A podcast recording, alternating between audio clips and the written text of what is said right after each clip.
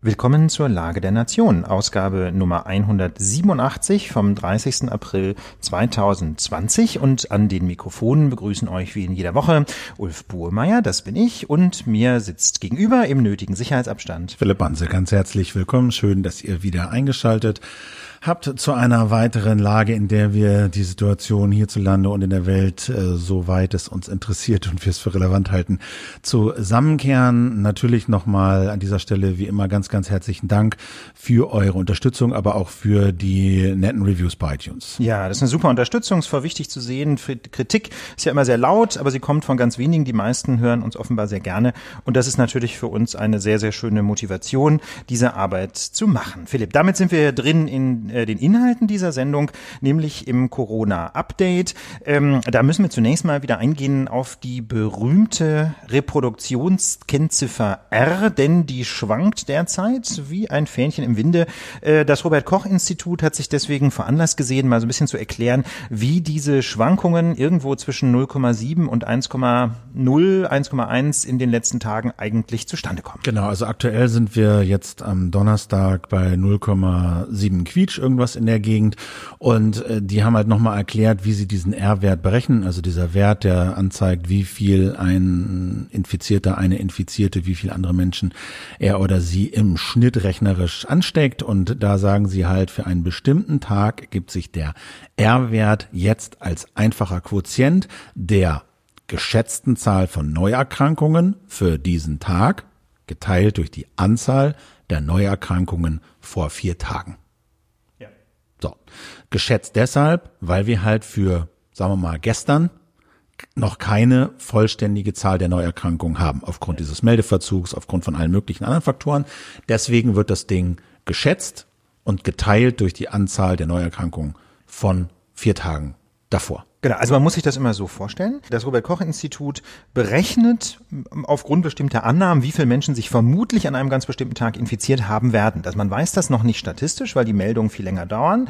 Ähm, deswegen haben die so eine statistische Methode eingeführt, den, die sie Nowcast nennen. Das ist im Grunde so eine statistische Projektion, wo sie davon ausgehen, das ist wohl die Zahl der Neuinfektionen. Also nicht Forecast, weil sie nicht in die Zukunft blicken, sondern sie Nowcast. blicken ins Jetzt. Sie blicken weil, ins Jetzt. Genau. Weil sie die Jetzt-Informationen irgendwie nicht haben, aufgrund dieser ganzen Meldeverzögerungen, papapa aber sie machen einen Nowcast, also was schätzen, was jetzt gerade der Fall ist. Und warum wird dann, äh, wird dann die Zahl für einen bestimmten Tag geteilt durch die Zahl vier Tage vorher? Na, dem liegt die geschätzte Inkubationszeit zugrunde. Also die, oder genau genommen die äh, geschätzte Generationszeit, wie lange es dauert von der Infektion einer Person, bis diese Person dann wiederum andere Leute infizieren kann. Das sind vier Tage. Und deswegen geht man davon aus, dass mit die, man mit diesem Intervall ganz gut diese Reproduktionszahl oder diesen Reproduktionsquotienten erfassen kann. Und die schwankt halt relativ doll, sagen Sie heute in der Presse Pressekonferenz hat auch der Mensch erklärt, der diese Reproduktionszahl im Robert-Koch-Institut berechnet. Diese Reproduktionszahl R, die schwankt momentan etwas, weil die Zahlen, die reinen Zahlen der Neuerkrankungen halt mittlerweile relativ gering sind. Also die sind ja pro Tag so bei 1000, 1500 in den letzten Tagen, irgendwas sowas in der Gegend an Neuerkrankungen. Und da kommen natürlich geringe Schwankungen in der Zahl, ähm, haben einen großen Effekt. Kann man sich vorstellen, ja. Ja, akut infiziert sind in Deutschland rund 40.000 Menschen. Ja, neu infiziert etwa 1000 am Tag. Ähm, was die Krankenhaussituation angeht, ähm, ist, ist es momentan relativ entspannt. Wir haben 32.824 registrierte Intensivbetten. Das sind immerhin rund 8.000 mehr als zu Beginn dieser Krisenphase. Genau. Und davon, alle registrierten, ein paar mehr gibt's, ne? Aber ne, von aber, den Registrierten sind irgendwie knapp zwei Drittel belegt. Ne, 19.900, also fast 20.000 sind belegt. Aber das bedeutet, da gibt es schon noch ein bisschen Luft nach oben. Äh, das beruht eben zum einen darauf, äh, dass ähm, Kapazitäten ausgebaut wurden in den letzten Wochen, zum anderen aber natürlich auch darauf, dass in den Krankenhäusern sogenannte elektive Behandlungen verschoben wurden. Also Behandlungen, die nicht zeitkritisch sind, sondern die man eben verschieben konnte, wurden verschoben. Keine Ahnung, eine neue künstliche Hüfte ist normalerweise eben nicht super eilig. Klar ist schöner mit einer funktionierenden Hüfte, aber, äh, aber es ist normalerweise nicht wichtig, ob es heute oder in zwei Wochen passiert. Und solche und ähnliche Operationen wurden einfach verschoben. Ähm, das setzt aber natürlich, oder das führt natürlich für die Krankenhäuser auch zu einer äh, finanziellen Belastung. Ne? Kann man sich vorstellen, wenn einfach äh, keine Behandlungen stattfinden können, äh, auch keine Behandlungen abgerechnet werden. Man hält Betten vor für den Corona-Notfall, ähm, aber das führt eben dazu, dass man, dass andere Einnahmen wegbrechen. Dafür werden sie aber auch entschädigt, ne? Also für diese. Ja, da hat, da hat Jens Spahn was angekündigt. Genau. Da haben wir in den Kommentaren bislang relativ wenig Feedback dazu bekommen. Wenn war es so ein bisschen unklar. Also die einen sagten, ja, es funktioniert, die anderen sagten, na, das ist nicht so ganz kostendeckend. Da würde mich nochmal die Einschätzung der Hörerinnen und Hörer interessieren, ob das funktioniert. Wir wollen in dieser Woche aber nochmal eine neue Zahl ins Spiel bringen, ähm, weil die im späteren Verlauf dieser, dieser Podcast-Folge spannend wird, nämlich die Zahl der Genesenen. Gott sei Dank ähm, werden die Menschen, die infiziert werden, in aller aller Regel ja wieder gesund, Philipp, und das führt dazu, dass wir schon inzwischen viele Menschen haben, die Corona hinter sich haben. Genau, also genau weiß man das nicht. Irgendwie über 120.000 äh, ist so die geschätzte Zahl, geschätzt deshalb, weil es halt keine Meldepflicht komischerweise bisher gab für Menschen, die genesen sind. Genau, für die Infektion ja, ja, ja und die Erkrankung, aber eben nicht dafür, wenn man die Erkrankung überstanden hat. Deswegen weiß das irgendwie niemand so ganz genau. Ähm, genau, weiteres soll jetzt aber kommen. Soll jetzt kommen. Da ne? gibt es Änderungen im, im entsprechenden Infektionsschutzgesetz. Ist jetzt auch Pflicht tragen, Mund- und Nasenbedeckung im öffentlichen Nahverkehr ist jetzt und im Einzelhandel ist jetzt in allen Ländern verpflichtend. Äh, das Kabinett hat jetzt auch noch entschieden, dass es mehr Geld für Gesundheitsämter geben soll. Es soll so Einmalzahlungen für Pflegekräfte geben von 1000 Euro. Da ist noch unklar, wer die bezahlen soll. Und es sind sehr viele Menschen in Kurzarbeit. Ich glaube, 10 Millionen oder sowas habe ich gelesen. Das habe ich jetzt hier nicht recherchiert, aber sowas in der Größenordnung. Außerdem hat das Kabinett die globale Reisewarnung verlängert. Also man kann schon reisen, aber äh, es besteht eben eine Reisewarnung. Das ist so ein bisschen Stand heute. Und die große Frage ist natürlich, wie soll es jetzt weitergehen? Und da haben sich äh, jetzt zur Stunde, also wo wir hier aufnehmen, glaube ich, bespricht sich Merkel mit den Ministerpräsidenten äh, der Länder und die sollen halt beraten, wie es jetzt so weitergeht. Und da ist bisher noch nicht so richtig viel bekannt geworden, ein paar Sachen rausgetröpfelt, wonach Bildungsbildungsministerin äh, Kalischek wenig Hoffnung gemacht hat, dass die Schulen rasch zum Normalzustand zurückkehren, war eine Meldung von der ARD. Und nach den ersten Ladungöffnungen vor anderthalb Wochen müssen die Menschen halt in Deutschland wohl noch länger auf die nächsten Öffnungsschritte warten. Bei diesen Beratungen sagt die ARD mit den Ministerpräsidenten, soll es erstmal keine weitere weitreichenden Entscheidungen geben über die mögliche weitere Öffnungsschritte, Stichwort Gastronomie, Hotels, wollen Bund und Länder demnach laut ARD stand jetzt äh, Donnerstag, früher Nachmittag, am 6. Mai entscheiden. Tagesspiegel hat jetzt noch berichtet, Zoos irgendwie sollen ja, irgendwie, Das war aber wirklich nur so eine Einmeldung, die noch nicht näher irgendwie ausgeführt wurde. Da hieß es, äh, Zoos und Museen sollten unter strengen Auflagen möglicherweise auch irgendwann im Mai wieder öffnen können. Da können wir noch nicht mehr dazu sagen. Wie gesagt, das war nur so eine ganz kurze Vorabmeldung. Ja, aber das leitet leitet ganz gut über zu unserem nächsten Punkt, den wir uns notiert haben für diese Sendung. Und zwar die Frage, was ist denn jetzt eigentlich die richtige Exit-Strategie? Ne? Wir sehen, äh, es gab einen Lockdown in Deutschland, ähm, der nicht besonders streng war, war irgendwo im Mittelfeld zwischen super harten Lockdowns wie in China und doch eher legeren Lockdowns wie zum Beispiel in Schweden. Ähm, aber die Frage ist, ähm, genau, und jetzt haben wir so leichte erste Öffnungen gesehen, über die wir gerade gesprochen haben, Philipp, aber die Frage ist ja, was wäre denn jetzt eigentlich eine überzeugende Exit-Strategie, um äh, aus diesem diesem Lockdown mittelfristig wieder rauszukommen. Was sagen dazu die WissenschaftlerInnen? Was, was ich interessant fand diese Woche war, dass es bei aller wissenschaftlicher Unsicherheit, was viele Fragen angeht, unter den Epidemiologen und Epidemiologinnen äh, offenbar doch ein Konsens gibt äh, über einen ganz bestimmten Weg. Nämlich haben diese Woche die Fraunhofer Gesellschaft, die Helmholtz Gemeinschaft, die Leibniz Gemeinschaft und die Max Planck Gesellschaft, also die großen staatlichen Forschungsinstitute in Deutschland, haben gemeinsam eine Stellungnahme herausgegeben und sich dazu geäußert aus epidemiologischer Sicht, wie wäre denn jetzt am besten zu verfahren? Was ja, wobei staatlich, Philipp, da muss man, glaube ich, da muss man, glaube ich, vorsichtig sein. Das sind die großen äh, Forschungseinrichtungen, die sind zwar natürlich teilweise staatlich finanziert. Ich glaube, die würden aber schon zusammenzucken, wenn man sie als staatlich bezeichnet. Ja, okay. Ne? Also denn die, die nehmen natürlich für sich die ja. Wissenschaftsfreiheit. Das, ne? das, das, also, also die sind schon staatlich finanziert, finanziert aber zugleich ja. inhaltlich staatsfinanziert. Ja, das ist, glaube ich, schon ganz, ganz wichtig. Ganz wichtig, genau. Also staatlich finanziert. Und die haben halt aufgeschrieben, äh, welche Wege für sie aus dieser Covid-19-Epidemie in Deutschland äh, für die beste halten. Und da ist klar, das sagen sie auch, keine sinnvolle Ziele sind Erreichen Herdenimmunität und vollständige Ausrottung des Virus. Ne? Also darauf sollte man sich eigentlich nicht, nicht konzentrieren. Das, das wird nicht Ziel. funktionieren. Nein, dauert zu lange. Ähm, man muss die Einschränkungen zu lange äh, äh, aufrechterhalten. Es gibt gleichzeitig trotzdem viel zu viele Tote. Sie schlagen zwei Schritte vor. Erstens Infektion nachverfolgen, also die Zahl der Neuinfektionen muss so weit reduziert werden, dass eine effektive Kontaktverfolgung möglich ist, dass also bei jeder, jeder bekannten Infektion alle Kontaktpersonen gezielt in Quarantäne gehen können. Und bis das eben gelungen ist, müssten die Einschränkungen, wie sie bis vor einer Woche bestanden, eigentlich bestehen bleiben. Und zweitens, ist die Zahl der Neuinfektionen dann mal so klein, dass sie alle nachverfolgt werden können, könnten die Kontakteinschränkungen dann aber auch nachhaltig gelockert werden. Das bedeutet im Grunde, das ist dieser Zweischritt, den wir vor einigen Wochen schon mal als Hammer and Dance bezeichnet haben. Das war so ein Zitat aus einem Blogbeitrag von einem amerikanischen, interessanterweise ITler, noch nicht mal mit Epidemiologen, sondern einem ITler, äh, der das, der sagte, wir müssen halt erst quasi bildhaft gesprochen mit dem Hammer draufhauen, ja, auf diese Epidemie, bis wir äh, bei einer Reproduktionszahl von 0,2 sind, ist so in Deutschland die Zahl, die angegeben wird, aber wahrscheinlich viel wichtiger ist die absolute Zahl der Neuinfektionen, weil ähm, eben bei dieser Strategie ja, und das ist der zweite Teil, der Dance-Teil, äh, eben einzelne Infektionen nachverfolgt werden müssen. Und das stellt natürlich in jedem einzelnen Fall Anforderungen an die Infrastruktur, insbesondere bei den Gesundheitsämtern. Das heißt, man muss die absolute Zahl so weit runtergedrückt haben, dass es die Gesundheitsämter in Deutschland tatsächlich schaffen können, jeder einzelnen Infektion nachzuspüren und die Kontaktpersonen zu, äh, zu identifizieren, die sich infiziert haben können. Pardon. Und ähm, und da wird immer so eine Zahl von 200 gehandelt. Also die Kapazität für die Nachverfolgung in Deutschland soll bei um die 200 Neuinfektionen am Tag liegen. Das wäre ein Fünftel dessen, was wir in den letzten Tagen gesehen ja, haben. Bis genau. ein Fünftel bis ein Siebtel. Also das ist, ähm, das muss man sehr deutlich sagen. Von dieser Zahl der Neuinfektionen, die man handeln könnte mit dieser Methode, sind wir relativ weit entfernt. Natürlich würde ähm, diese, diese Hammer-and-Dance-Methode nicht dazu führen, äh, dass man, dass nicht noch weiter eine Reihe von Maßnahmen nötig sind, um die Epidemie im Griff zu behalten. Genau. Also, ne, weiterhin werden drei Maßnahmen erforderlich. Ne, Masken zum Beispiel müssten getragen werden, ganz klar. Äh, Kontaktverfolgung, Quarantäne und natürlich konsequentes Testen und natürlich die Hygiene und die Abstandsregeln. Das sind alles Sachen, die müssen trotzdem passieren.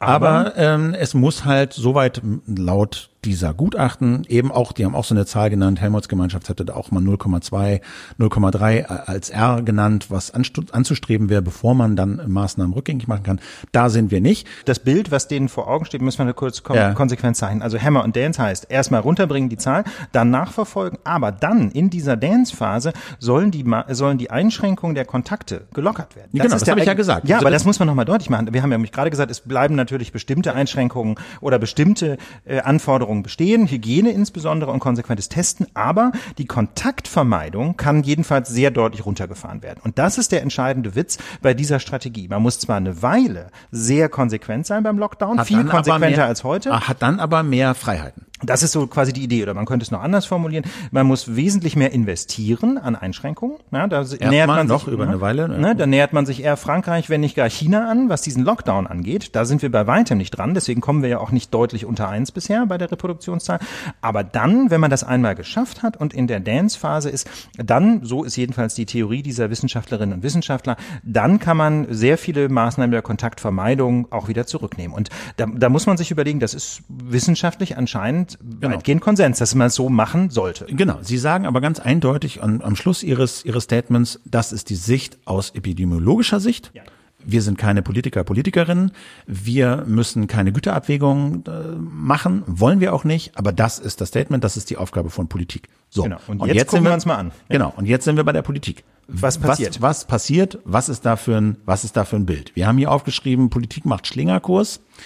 Das ist natürlich ein bisschen despektierlich. Also wir hatten jetzt vier bis sechs Wochen mittelharten Lockdown, haben wir gesagt, nicht, nicht wie China, nicht mal so wie Frankreich, obwohl da ja auch ähm, Kommentare kamen, dass es so hart in Frankreich dann irgendwie auch nicht ist, aber eben auch nicht so locker äh, äh, wie in Schweden. Wir haben aber erste Erfolge, haben wir gesagt. Er ist weit runtergedrückt worden auf oft unter eins, manchmal eins um eins. Neuinfektionen 1000 bis 1500 am Tag. Aber wir sind eben weit entfernt von der Zahl an Neuerkrankungen, die man wirklich nachverfolgen könnte. Und ihre Kontakte auch wirklich nachverfolgen könnte. Gleichzeitig, schreibt der Spiegel, gehen die Bewegungen und die Kontakte schon wieder deutlich nach oben. Das ist übrigens auf der Basis von Mobilfunkdaten, ja. ne? also anonymisierten Mobilfunkdaten. Auch Befragungen und so, ne? gibt's eine, gibt's eine Menge Quellen. Das scheint mittlerweile gesichert zu sein. Die Frage ist, was hat das für einen Effekt? Wissen wir nicht. Also, wir sind sozusagen eigentlich weit davon entfernt, so eine Dance-Phase, wie das die Epidemiologen vorschlagen, einzuläuten.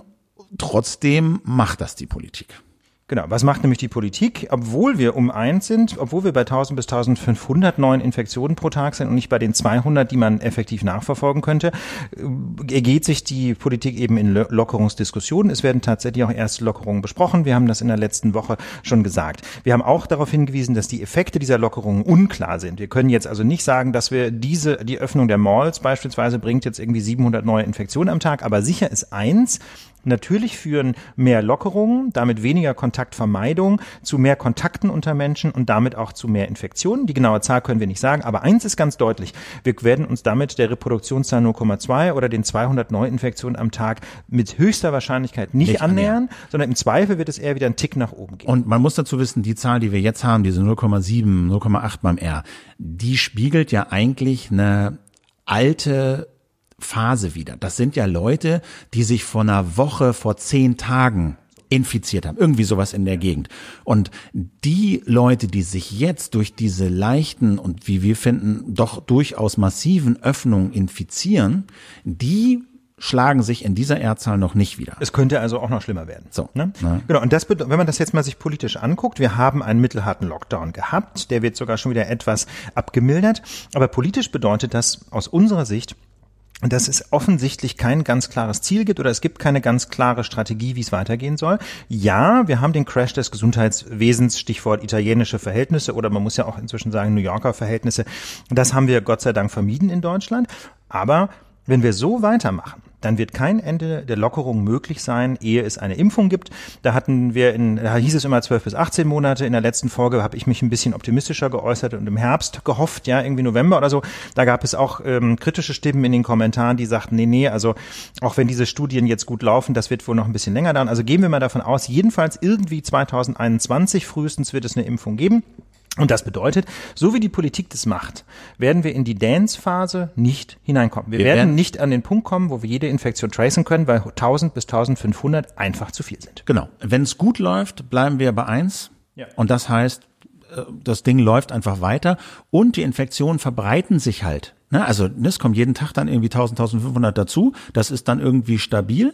Aber es, es verbreitet sich halt trotzdem die Infektion durchs Land. Und wenn wir dann in eine zweite Welle reinlaufen, das haben wir letztes Mal auch gesagt, gibt es nicht irgendwie ein Hotspot oder zwei, wie in, sondern in Bayern, hunderte. sondern hunderte. Und dann wird's halt schwierig. Und was eigentlich fehlt, ist eigentlich eine Debatte, eine ganz klare Debatte, wo wollen wir hin? Was ist eigentlich die Strategie? Was ist unser Ziel? Genau. Ist es dieses Ziel, wir wollen zu 0,2 und runter Tracing. und Tracing und dann lockern? Oder wollen wir uns dafür entscheiden zu sagen, nee, wir lassen es jetzt bei plus minus eins weiterlaufen, dann aber für ein Jahr oder für anderthalb mehr oder weniger in diesem Zustand. Oder zumindest, das absolute Minimum ist ja wohl ein Dreivierteljahr. Oder bis zum Ende des Jahres, ja. irgendwie sowas. Ja. ja. De facto würde ich sagen, ist alles, was die Politik macht und sagt, deutet darauf hin, dass sie sich dafür entschieden haben, wir verfolgen R gleich eins und behalten diesen Zustand mit den Einschränkungen mehr oder weniger für die nächsten Monate aufrecht. Ja. Ähm, Aber das ist genau die Debatte, die uns fehlt. Ja. Wir haben, wir haben eine, eine bunte Debatte um die Frage, welche Lockerungen brauchen wir, welche Lockerungen können wir möglicherweise aufheben, sollten wir eher die Malls öffnen oder die Kitas oder die Schulen und wenn für welche Klassen oder sollten nicht die Spielplätze geöffnet werden, ja? Auf dieser Ebene, was, wo, an welchem kleinen Schräubchen könnte man drehen? Auf dieser Ebene erleben wir eine bunte Debatte und es gibt natürlich auch die Gruppe der Corona-Skeptiker, das haben wir schon besprochen. Aber die Debatte, die uns fehlt, ist, was ist denn eigentlich der Masterplan? Ja, wollen wir denn tatsächlich ein, bis, bis Anfang 2021 diese, diese Beschränkungen so wie heute aufrechterhalten? Ist das denn wirklich der Masterplan? Oder wäre es nicht eigentlich besser zu sagen, wir beißen jetzt die Zähne zusammen und wir bringen die Zahl der Neuinfektionen durch einen wirklich harten Lockdown auf 0,2, auf 200 Menschen am Tag und bauen parallel dazu die nötigen Kapazitäten auf, um dann ein effektives Tracing hinzukriegen. Das, das was das bedeutet, dazu kommen wir ja. genau. Ich möchte an dieser Stelle gar nicht sagen, ob welche Strategie die bessere ist. Was ich nur vermisse, ist die politische Diskussion darüber. Genau, du, wir, wir reden im Prinzip über die Taktik ohne uns über die Strategie klar zu sein. Genau. Ja, also Oder wir reden über Einzelmaßnahmen. Einzelmaßnahmen so, ne? Also ja. eigentlich würde man sagen, was ist unsere Strategie, was ist unser Ziel? Äh, okay, 0,2. Und dann muss man darüber reden, wie kommen wir dahin. Momentan machen wir Maßnahmen, die de facto auf 1,0 rauslaufen und auf die nächsten Monate mit, mit erheblichen Einschränkungen. Aber ob wir das wirklich wollen, ob das genau der Weg ist, Darüber hat es nicht eine Debatte gegeben. Was ich an Äußerungen höre, von Merkel zum Beispiel und von Spahn, impliziert, dass die Politik sich für diesen 1,0 Weg und mehrere Monate entschieden hat. Also Merkel spricht immer vom dünnen Eis, ja, ähm, was nichts anderes bedeutet, dass sie genau weiß, wie schnell man über eins landet, ja, und was für Folgen das hat, wenn es dann wieder ein exponentielles Wachstum gibt. Jens Spahn hat in der FAZ einen Artikel geschrieben, ähm, Jens Spahn hat in der FAZ einen Artikel geschrieben, wo er sagt, der neue Alltag, der sei für viele schwierig und das würde sehr lange dauern. Und auch das bedeutet, der neue Alltag ist eben mit erheblichen Einschränkungen verbunden, weil wir halt bei eins sind und mit diesen Einschränkungen noch Monate werden leben müssen. Aber eine richtige Debatte, ob wir das, ob das der richtige Weg ist, hat's halt nicht gegeben, finde ich. Trotzdem wollen wir jetzt, also das, das kann man erst erstmal so feststellen. Ähm, wir wollen trotzdem aber äh, uns noch mal eine Reihe von Details anschauen. Unter anderem hat Philipp die in dieser Woche noch mal ähm, die Frage näher untersucht: Was ist denn jetzt eigentlich mit den Testkapazitäten? Ne? Weil das einfach eine so eine Kritik ist, die sich auch bei uns in den Lagekommentaren immer wieder Bahn brach. Ja, Mensch, wieso wird denn hier eigentlich so viel, äh, so viel an Restriktionen verhängt? Äh, sollen wir nicht eigentlich erstmal die Testkapazitäten hochfahren? Ne? Ob man da überhaupt einen Connex sehen muss, weiß ich jetzt gar nicht. Aber trotzdem, Philipp, ist ja die Frage spannend: Wie viel können wir denn testen? Testen und könnte da nicht noch mehr gehen. Ja, genau. Vor allen Dingen, wenn die Lage denn jetzt so übersichtlich gerade ist, wie sie ist und man so ein bisschen auf Sicht fährt. So unübersichtlich. Unübersichtlich. Ja. Dann äh, würde man doch eigentlich denken, dass wir ein möglichst genaues Echtzeitbild dieser Lage brauchen. Wäre schon schön. Wäre ganz gut, dass man wirklich gerade weiß, okay, wie, wie, wo sind wir gerade? Welche Wirkung haben, haben die, haben kumuliert die Maßnahmen, die wir, die wir treffen und müssen wir eventuell kumuliert irgendwo gegensteuern? Und jetzt ist es so, dass das RKI, Robert Koch Institut, heute Morgen nochmal Testzahlen genannt hat, nämlich 860.494. Das ist die Kapazität an PCR-Tests, die in Deutschland aktuell möglich sind. 860.000. Das ist eine Menge. Das das bedeutet, wir können mal um, um diese Zahl, das war so eine Bitte, die in den Kommentaren kam, fand ich total plausibel, dass wir doch diese ganzen absoluten Zahlen, die wir sagen, mal ins Verhältnis setzen sollten zu der betroffenen Gruppe. Also wenn wir zum Beispiel von irgendwas in Niedersachsen sprechen, mhm. dass wir es ins Verhältnis setzen zu der Einwohnerzahl Niedersachsens oder in diesem Fall geht es ja um 860.000 PCR-Tests in Deutschland. Pro Woche. Pro ja, Woche, Woche, ne, bei etwa 81, 82 Millionen Menschen im Land, was unterm Strich eben bedeutet, so viel zum Thema ins Verhältnis setzen, dass etwa ein Prozent der Bevölkerung jede Woche getestet werden kann. Muss man sich mal überlegen. Das ist eine enorm hohe Zahl. Ne? Ein Prozent der Bevölkerung kann jede Woche getestet werden, äh, ob sie möglicherweise einen, ähm, einen Corona-positiven Rachenabstrich haben. Das ist echt eine Menge. Ist eine Menge. Wobei man sagen muss, für einen nachhaltigen Überblick muss man die Leute auch mehrmals testen und so. Klar. Deswegen. Aber trotzdem, um es ins oh, oh, ein, genau. Ne? Jeder Hundertste kann jede ist Woche schon viel. Auch im, im, internationalen Vergleich ist das, glaube ich, unbestritten. Ich weiß nicht, ob Spitze, aber sehr weit Ganz oben. weit oben. Sagt Drosten. Das Sagt haben wir jetzt nicht recherchiert. Genau. Ne? Ja. Äh, tatsächlich getestet wurden aber nur 480.000 in der äh, aktuellen, in der letzten Woche, also in der zurückliegenden Woche. 480.000 Tests gab's. Das ist nicht, wie gesagt, gleichzusetzen mit Personen, weil viele eben auch öfter getestet wurden. Und äh, ne, also die Kapazität wird zur guten Hälfte irgendwie ausgeschöpft und der Spiegel hat das so ein bisschen skandalisiert. So Kapazitäten werden nicht genutzt. Und das RKI hat dann auf Anfrage vom Spiegel geantwortet, die Zahl der Tests könnte gesunken sein, weil die Zahl der Covid-Erkrankungen und damit äh, einhergehender Verdachtsfälle gesunken ist. Also weniger Erkrankungen, weniger Verdachtsfälle, gleich weniger Tests, ja. so das RKI. Aber es geht nicht nur um weniger Covid-Fälle, sondern es geht auch darum, dass einfach ja generell aufgrund äh, der Witterungsverhältnisse, ne, total warmer April, Frühling, fast Frühsommer, einfach total wenig Menschen noch ganz normale Atemwegserkrankungen haben, ganz normale Erkältungen haben, die dann möglicherweise sich Sorgen machen, dass sie sich äh, Corona eingefangen haben könnten und deswegen Test machen wollen. Genau. Ne? Geht auch, das könnte auch eine Rolle spielen, dass diese Atemwegserkrankungen zurückgehen, sagt das RKI. Das hieße sozusagen, dass es zurzeit schlicht und einfach nicht genug Menschen gibt, die sich testen lassen wollen. Das und dafür gab es auch einen Grund, nämlich unter anderem, neben dem, was wir gerade schon gesagt haben, die doch sehr restriktiven Guidelines des Robert-Koch-Instituts. Ne, das Robert-Koch-Institut hatte ja ähm, strikte Regeln festgelegt, wer wann überhaupt nur ein Test Sinn macht. Und da haben sie jetzt so ein bisschen die Strategie geändert. Genau, da haben sie die Strategie geändert. Die Kritik war, ihr habt äh, zu spät geändert. Das hat äh, Lothar Wieler vom RKI heute nochmal abgestellt und sagt, nö, haben wir nicht zu spät, alles gut. Dennoch gibt's jetzt halt eine Änderung Impfung und zwar sollen alle getestet werden, die Atemwegserkrankungen haben. Also Halsweh, Lungenprobleme, Husten. So, die ja. sollen alle getestet werden. Er wurde dann aber auch gefragt, wie halten Sie es davon, was halten Sie davon eigentlich, alle zu testen? Auch Leute, die irgendwie einen leisen Verdacht haben, aber keine Symptome. Also diese sogenannten unsymptomatischen Fälle.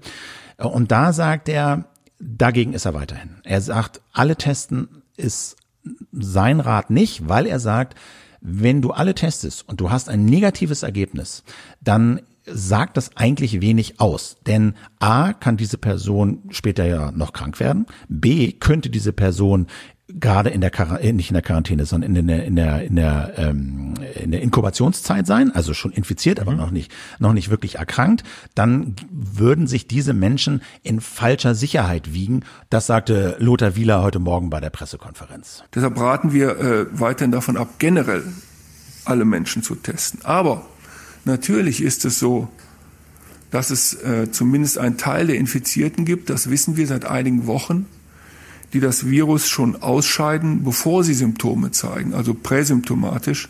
Wir wissen, dass das ein bis drei Tage vor den Symptomen schon auftreten kann. Und das heißt also, es gibt ganz klar Situationen, in denen wir es für sinnvoll erachten, Menschen zu testen, auch wenn sie nicht symptomatisch sind. Und das ist eben abhängig von der jeweiligen Situation. Wenn wir zum Beispiel Infektionen so früh wie möglich erkennen müssen, um Risikogruppen besser zu schützen, ist es sinnvoll, Menschen früher zu testen, auch wenn sie gar keine Symptome haben. Zum Beispiel in bestimmten Einrichtungen, also in den Einrichtungen, wo diese Risikogruppen oder diese besonders gefährdeten Mitmenschen untergebracht sind, Krankenhäuser, Pflegeheime, Altersheime und so weiter. Und hier meine Damen und Herren, genau hier an diesen Orten wird das Prinzip anlassbezogen erweitert. Und das wird gerade sehr differenziert ausgearbeitet und bald auch äh, in Empfehlungen sich niederschlagen. Teilweise ist das auch schon geschehen. Er sagt keine generellen Tests von Leuten, die keine Symptome haben, sondern nur Tests von unsymptomatischen Leuten an bestimmten Stellen, wo das eben besonders wichtig ist. Altenheime, Krankenhäuser. So, das ist der Stand mit diesem Test. Ich glaube, man kann festhalten, Kapazitäten genug gibt es. Also wenn man sich jetzt entschließen würde, wir machen den Lockdown und wir wollen alle testen, die irgendwie auch nur mit Infektionen in Berührung gekommen sind und die wirklich alle nachverfolgen, dann ließe sich das wohl machen. Ja, äh, Philipp, du hattest dann noch ähm, so ein bisschen drüber nachgedacht, wie eigentlich so die Kommunikation des Robert Koch Instituts auf dich wirkt und du hast da so ein bisschen Bauchschmerzen damit. Ja, ich habe so ein bisschen, also, äh, also Vorsichtig formuliert. Vorsichtig formuliert. Also ich finde ja unterm Strich, dass die, dass die einen guten Job machen. Ich zwei Sachen finde ich bisschen schade. Sie kommunizieren zwar äh, relativ klar ihre Zahlen, aber die Zahlen sind, ähm, sag mal, so nicht so richtig maschinell abrufbar, so dass Leute, wenn die das nachvollziehen wollen und so, äh, ist ein bisschen schwierig. Das kann man, die Zahlen kann man anders veröffentlichen noch, aber das andere ist halt diese Kommunikation, ähm, wo ich schon auch das Gefühl habe, dass die so ein bisschen strategisch ist. Also bei den Masken war das ja so, dass da äh, sinngemäß lange gesagt wurde, so ist das zumindest bei mir angekommen und Sascha Lobo hat das ja auch mal mit Zitaten belegt in einem Spiegelbeitrag, wo sinngemäß kommuniziert wurde, so sinngemäß, Masken wirken nicht, wir brauchen sie deshalb für die, die besonders gefährdet sind in Krankenhäusern. So kam das an, ja. Und jetzt ist halt die Kommunikation eine andere. Jetzt wirken diese Masken doch in bestimmten Fällen und sind total sinnvoll und müssen und müssen und sollen von allen getragen werden und so. Ähm, da habe ich den Eindruck, sie haben am Anfang das Ziel gehabt, die dieses begrenzte Gut Maske für die vorzuhalten, die es wirklich brauchen, haben das auch so gesagt, aber zusätzlich noch gesagt, Leute, aber eigentlich wirken die auch nicht so richtig und es ist nicht erwiesen und deswegen tragt sie bitte nicht. So, und das ist so ein bisschen so eine komische strategische Art der, der Kommunikation und mit diesen bisschen Trickserei. Ja, ne? es ist, ja. ist so und es ist so ein bisschen schade, weil sie es eigentlich nicht machen müssten. Nicht so, dass sie jetzt da ihr Vertrauen mit verspielt haben und so, aber aber ich finde, das ist so ein bisschen ein bisschen unnötig, das so zu kommunizieren. Äh, das geht besser, ohne dass sie da viel viel viel Gefahr laufen. Und mit diesen Tests ist es jetzt so, zumindest auch bei mir kommt es so an, ähm, dass sie das jetzt auflockern und immer natürlich natürlich mit der begrenzten Ressource argumentieren argumentieren können. Es war lange eben nicht so, dass so irre viel Kapazität da war. Und natürlich musste diese Kapazität vorgehalten werden für, für Leute, die es wirklich brauchen und die in Krankenhäusern waren und, und für die ernsten Fälle, die wirklich in Kontakt waren und, und, und, und, und. Aber es schwang immer in der Kommunikation so mit, na ja, ähm, ähm, das ist auch gut so, so sinngemäß. Also andere brauchen wir auch nicht. Ähm, und ja, weiß nicht. Also würde mich mal interessieren, wie ihr das so seht. Ähm, ich ich habe so ein bisschen das Gefühl, da ist manchmal so eine taktische Kommunikation am Spiel, die so ein bisschen so ein ungutes Gefühl zurücklässt. Ja, also ich glaube, das ist vor allem eine Frage der Rolle. Ne, wenn, du, wenn du zum Beispiel Politiker bist oder Politikerin, dann trägt man ja auch so ein bisschen Verantwortung da, äh, dafür, was sich so eine, für eine Stimmung in der Bevölkerung bildet. Und da kann aus meiner Sicht durchaus auch mal so ein bisschen Taktik im Spiel sein. Ja, das kann ja sogar ein Zeichen von, wie das Nordisch heißt, Leadership sein, ähm, dass man psychologisch besonders geschickt kommuniziert. Ich sehe allerdings die Rolle des Robert Robert-Koch-Instituts eigentlich eher ähm, als die eines Forschungsinstituts. Das heißt, da sollte es um wissenschaftliche Präzision gehen und quasi die Wirksamkeit von Masken taktisch klein zu reden, damit die Menschen sich keine Masken kaufen, das hat irgendwie so ein Geschmäckle. Ja. Ne? Das möchte, ne, wenn Politiker das tun, ist das schon begrenzwertig, aber von WissenschaftlerInnen erwartet man eigentlich, dass die Fakten auf jeden Fall stimmen, äh, auch wenn vielleicht aus taktischen Gründen man Menschen davon abhalten will, sich, sich irgendwie OP-Masken zuzuziehen. Und wenn man das schon so macht, und dann so ein bisschen umschwenkt den Kurs, dann finde ich, wäre es auf jeden Fall wichtig, dass man einmal sagt, ja, wir haben da unsere Kommunikation geändert. Oder noch besser, wir haben das am Anfang aus Ressourcenknappheit versucht so zu verkaufen. Mhm. Das würden wir vielleicht so jetzt nicht nochmal machen. Mhm. Sorry dafür. Alles. Aber sollte man eigentlich vermeiden. Ne? Allein, guck mal, Philipp, ich finde es ganz interessant, wenn, wo du jetzt so quasi eine mögliche äh, Kommunikationslinie entwirfst, wie man wieder rauskommt aus so einer Nummer, weißt du, da merkt man eigentlich schon, dass das irgendwie komisch klingt. Weißt du? Also ich glaube gerade als, also ich, ich bin mir schon jetzt, wo ich selber nochmal drüber mhm. nachdenke, gar nicht mehr sicher, ob ich das für PolitikerInnen okay finde, so eine Kommunikation das habe ich eben ja gesagt, aber jetzt so drüber nachdenke, bin ich mir schon gar nicht mehr so sicher. Aber jedenfalls für WissenschaftlerInnen finde ich das ganz extrem problematisch, ähm, so quasi entgegen tatsächlicher Annahmen äh, da irgendwelche strategischen Ziele nach vorne zu stellen. Das finde ich problematisch. Gut, wir kommen zu unserem nächsten Thema. Ähm, in dieser Woche ist nämlich eine Diskussion hochgepoppt, ähm, die auf Twitter schon vor ein paar Wochen so vorsichtig mal angefangen hatte, äh, nämlich eine Diskussion um die sogenannten Corona-Immunitätsausweise. Ja, da dreht sich um die Frage letztlich, wie gehen wir als Gesellschaft eigentlich mit Menschen um, die gegen SARS-CoV-2, also das Coronavirus, immun sind. Also und da hat äh, die SZ jetzt berichtigt, äh, bericht, TED, dass das Kabinett einen Gesetzentwurf gebilligt, also mehr oder weniger verabschiedet, das heißt dem zugestimmt hat. Details hat die SZ aber irgendwie nicht aufgeschrieben. Also das ist wirklich äh, der Klassiker. Ja? Also ne, haben gebilligt Gesetzentwurf und so und du immer so, ja genau und und was steht jetzt genau drin? Wer kriegt diesen Pass und wer soll ihn kriegen und wer soll ihn nicht kriegen und wann muss man ihn vorzeigen und was sind die Bedingungen und was genau steht da drin? Weiß man nicht. Und das ist, das ist aber ganz, ganz, ganz häufig so. Das haben wir in der Lage, glaube ich, auch schon mal erwähnt. Ich habe es auch neulich erwähnt, als ich bei der Süddeutschen zum Redaktionsbesuch war, zur Blattkritik. Man würde sich einfach bei juristischen Themen oder bei Berichten über Gesetzentwürfe, was ja genuin juristische Themen sind, würde man sich einfach so ein bisschen Fakten wünschen. Also einfach so ein paar mehr Details. Was ist denn jetzt mit diesem Immunitätsausweis? Also was sind quasi die Voraussetzungen für die Erteilung und was soll der dann für Konsequenzen? Da steht dann nämlich die Garantie drin in diesem Gesetzentwurf. Ja, das ist ja der Witz eines so. Gesetzentwurfs. Ne? Und ich würde sogar ja. noch ein bisschen weitergehen. Darüber hinaus, ich würde sowas, so, so den Vorschlag machen, in den, in den Pressekodex zum Beispiel reinzuschreiben, wenn Medien über Dokumente berichten, ja, und die sie vielleicht haben, dann sollte man erwägen, ob man da nicht reinschreibt, dann müsst ihr die auch veröffentlichen. Ja, das ist ja der Klassiker, ne, dass also ganz viele Zeitungen mal schreiben, liegt uns vor. vor. Ja, und dann müsste man, ja. müsste man es eigentlich, würde ich zumindest mal überlegen und zur Diskussion stellen wollen, ob das journalistisch ethisch nicht geboten ist, zu sagen, dann müssen wir dieses Dokument auch in Gänze veröffentlichen. Es, also ich, ich würde, weiß nicht, ob das geboten ist, aber auf jeden Fall wäre es natürlich wesentlich sauberer, weil es äh, wesentlich transparenter, dann könnten nämlich die Menschen, die dieses Medium lesen, sich selber ein Urteil bilden, äh, ob sie diese Interpretation durch das Medium eigentlich unterschreiben wollen. Wir sind jedenfalls, weil das jetzt die Süddeutsche nicht gemacht hat, darauf angewiesen, das zu berichten, was in dem Text steht. Ähm, danach ist es nämlich, gesagt, so, dass die Details noch völlig unklar sind, äh, wissen wir jetzt alles nicht, aber Voraussetzung für die Einführung eines solchen Dokuments, eines solchen Corona-Immunitätsausweises sei, laut Süddeutscher, dass wissenschaftliche Beweise dafür vorlegen, dass sich Menschen nach einer Corona-Erkrankung nicht wieder anstecken können. So Bundesgesundheitsminister Jens Spahn. Deswegen handele es sich bei dem Gesetz Zitat, um eine vorsorgliche Regelung, also eine Art Reservenorm. Und ähm, man muss, will dann jetzt quasi die weitere wissenschaftliche Entwicklung. Also die Idee abwarten. ist, dass Leute sich ausweisen können, ja, ich bin immun, mehr oder weniger. Das genau. ist die Idee. Das ist die Idee. Und da würde man natürlich gerne wissen, was sind die Voraussetzungen. Ähm, ebenfalls in der vergangenen Woche hat die Weltgesundheitsorganisation, World Health Organization, WHO, vor solchen Pässen gewarnt. Ähm, die Erklärung der WHO ist etwas schwammig. Insbesondere ist nämlich nicht klar geworden, warum die WHO davor warnt. Ähm, zunächst mal kann man sich ja die Frage stellen, ist denn eigentlich wissenschaftlich die Frage dieser Immunität wirklich nicht zu klären? Die WHO formuliert das in ihrem Statement äh, unklar. Also entweder könnte es sein, dass sich, dass die WHO nicht so richtig für geklärt hält, ob Menschen sich ein zweites Mal infizieren können oder ob man sich nach Ansicht der WHO ähm, wirklich zuverlässig auf Antikörper gegen SARS-CoV-2 testen lassen kann.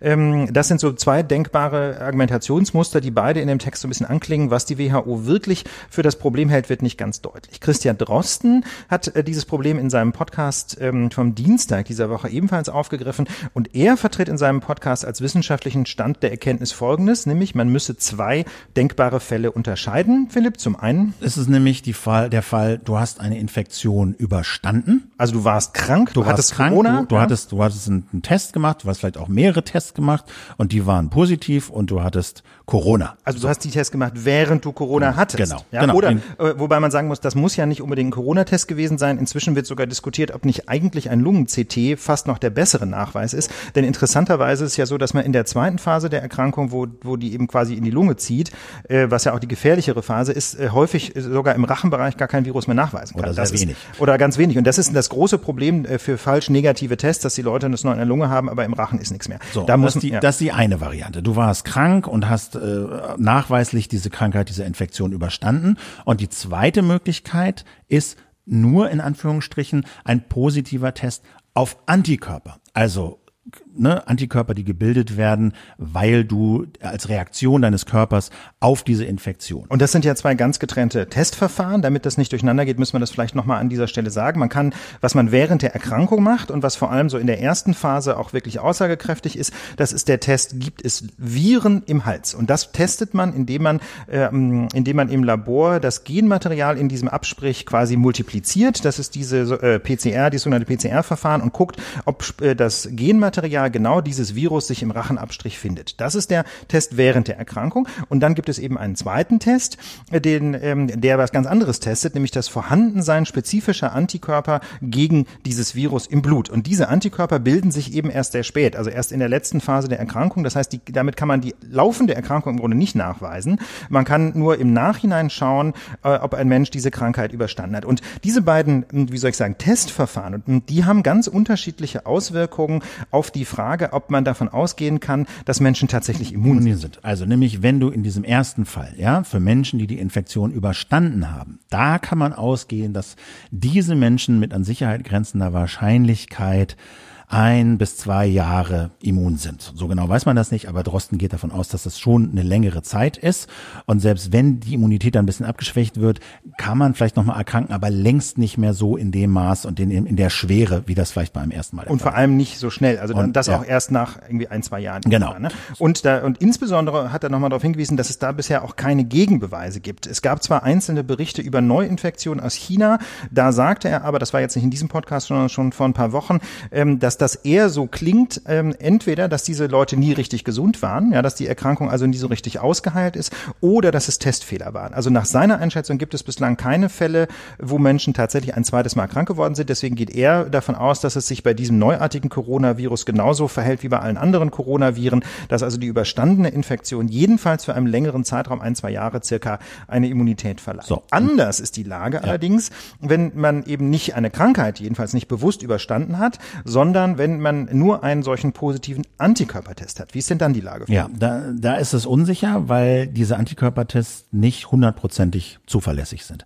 Also man kann falsch positiv ausfallen, wenn man andere Corona-Infektionen äh, durchgemacht hat. Also diese Tests sind dann nicht spezifisch genug, also die schlagen dann an, aber eben nicht auf SARS-CoV-2, sondern auf irgendein anderes Coronavirus. Genau, und da Äh, gibt es nämlich vier ganz normale Erkältungsviren. Das ist so ein bisschen das Gefährliche. Jetzt, wenn Leute einfach kurz vor der, der, der möglichen Corona-Erkrankung irgendeine ganz normale Erkältung hatten, dann ist es möglich, dass es zu sogenannten Kreuzreaktionen kommt, also dass auch ein SARS-CoV-2-Test auf ein anderes Erkältungs-Coronavirus positiv reagiert. So, aber wenn das jetzt so ist, also wenn es einmal die durchgestandene Krankheit gibt, die relativ sicher Immunität äh, verleiht und dann bisher noch diese Nachweis über Antikörper, wo die Tests ähm, noch sehr ungenau sind und keine hundertprozentige Verlässlichkeit bieten. Wovor warnt denn dann die WHO? Genau, und das ist genau das Problem. Und warum warnt die WHO? Na, warum sie das macht, findet die Lösung dazu findet sich im letzten Absatz dieses Statements. Da heißt es nämlich, people who assume that they are immune to a second infection because they have received a positive test result may ignore public health advice. The use of such certificates may therefore increase the risk of continued transmission. Also übersetzt heißt das, Leute, die annehmen, sie seien immun gegen eine zweite Infektion, weil sie einen positiven Corona-Test, Antikörpertest, ne, darum geht's ja in dem Kontext, ja. Mhm. äh, gemacht haben, könnten sozusagen ähm, Gesundheitsratschläge in der missachten. Ja, und sie könnten, äh, so könnte sozusagen so ein Zertifikat, so ein Immunitätszertifikat dazu führen, äh, dass äh, die Ansteckungen weitergehen oder sogar noch anwachsen. Weil die Leute das ignorieren, weil sie sagen, ich habe doch hier so einen Test gemacht und ich bin noch immun. Und ich habe sogar ein Zertifikat. Mit anderen Worten handelt es sich bei diesem Statement um eine taktische Maßnahme der WHO. Es geht also jetzt nicht darum, in Zweifel zu ziehen, dass Menschen, die Corona überstanden haben, immun sind. Da sagt Drosten, das ist wissenschaftlich ein ziemlich klarer Fall, sondern die WHO warnt vor solchen Zertifikaten, weil sie Angst hat, dass Menschen die ausgestellt bekommen, weil sie, äh, nachdem sie einen Antikörpertest gemacht haben, weil dieser Antikörpertest eben nicht hundertprozentig sicher ist, zum einen und zum anderen, weil das dazu führen könnte, die Menschen quasi in falscher Sicherheit zu wiegen. Und das muss man ganz deutlich sagen, zieht nicht in Zweifel, dass Menschen immun sind, wenn sie es hinter sich haben, sondern es handelt sich letztlich wieder um eine taktische Kommunikation, im Grunde so ähnlich, wie wir das oben schon beim Robert Koch Institut etwas problematisch gesehen haben. Also ich denke, es ist klar, dass man jetzt auf alleine, nur alleine aufgrund von Antikörpertests Stand heute solche Zertifikate nicht ausstellen sollte, weil es eben zu unsicher ist.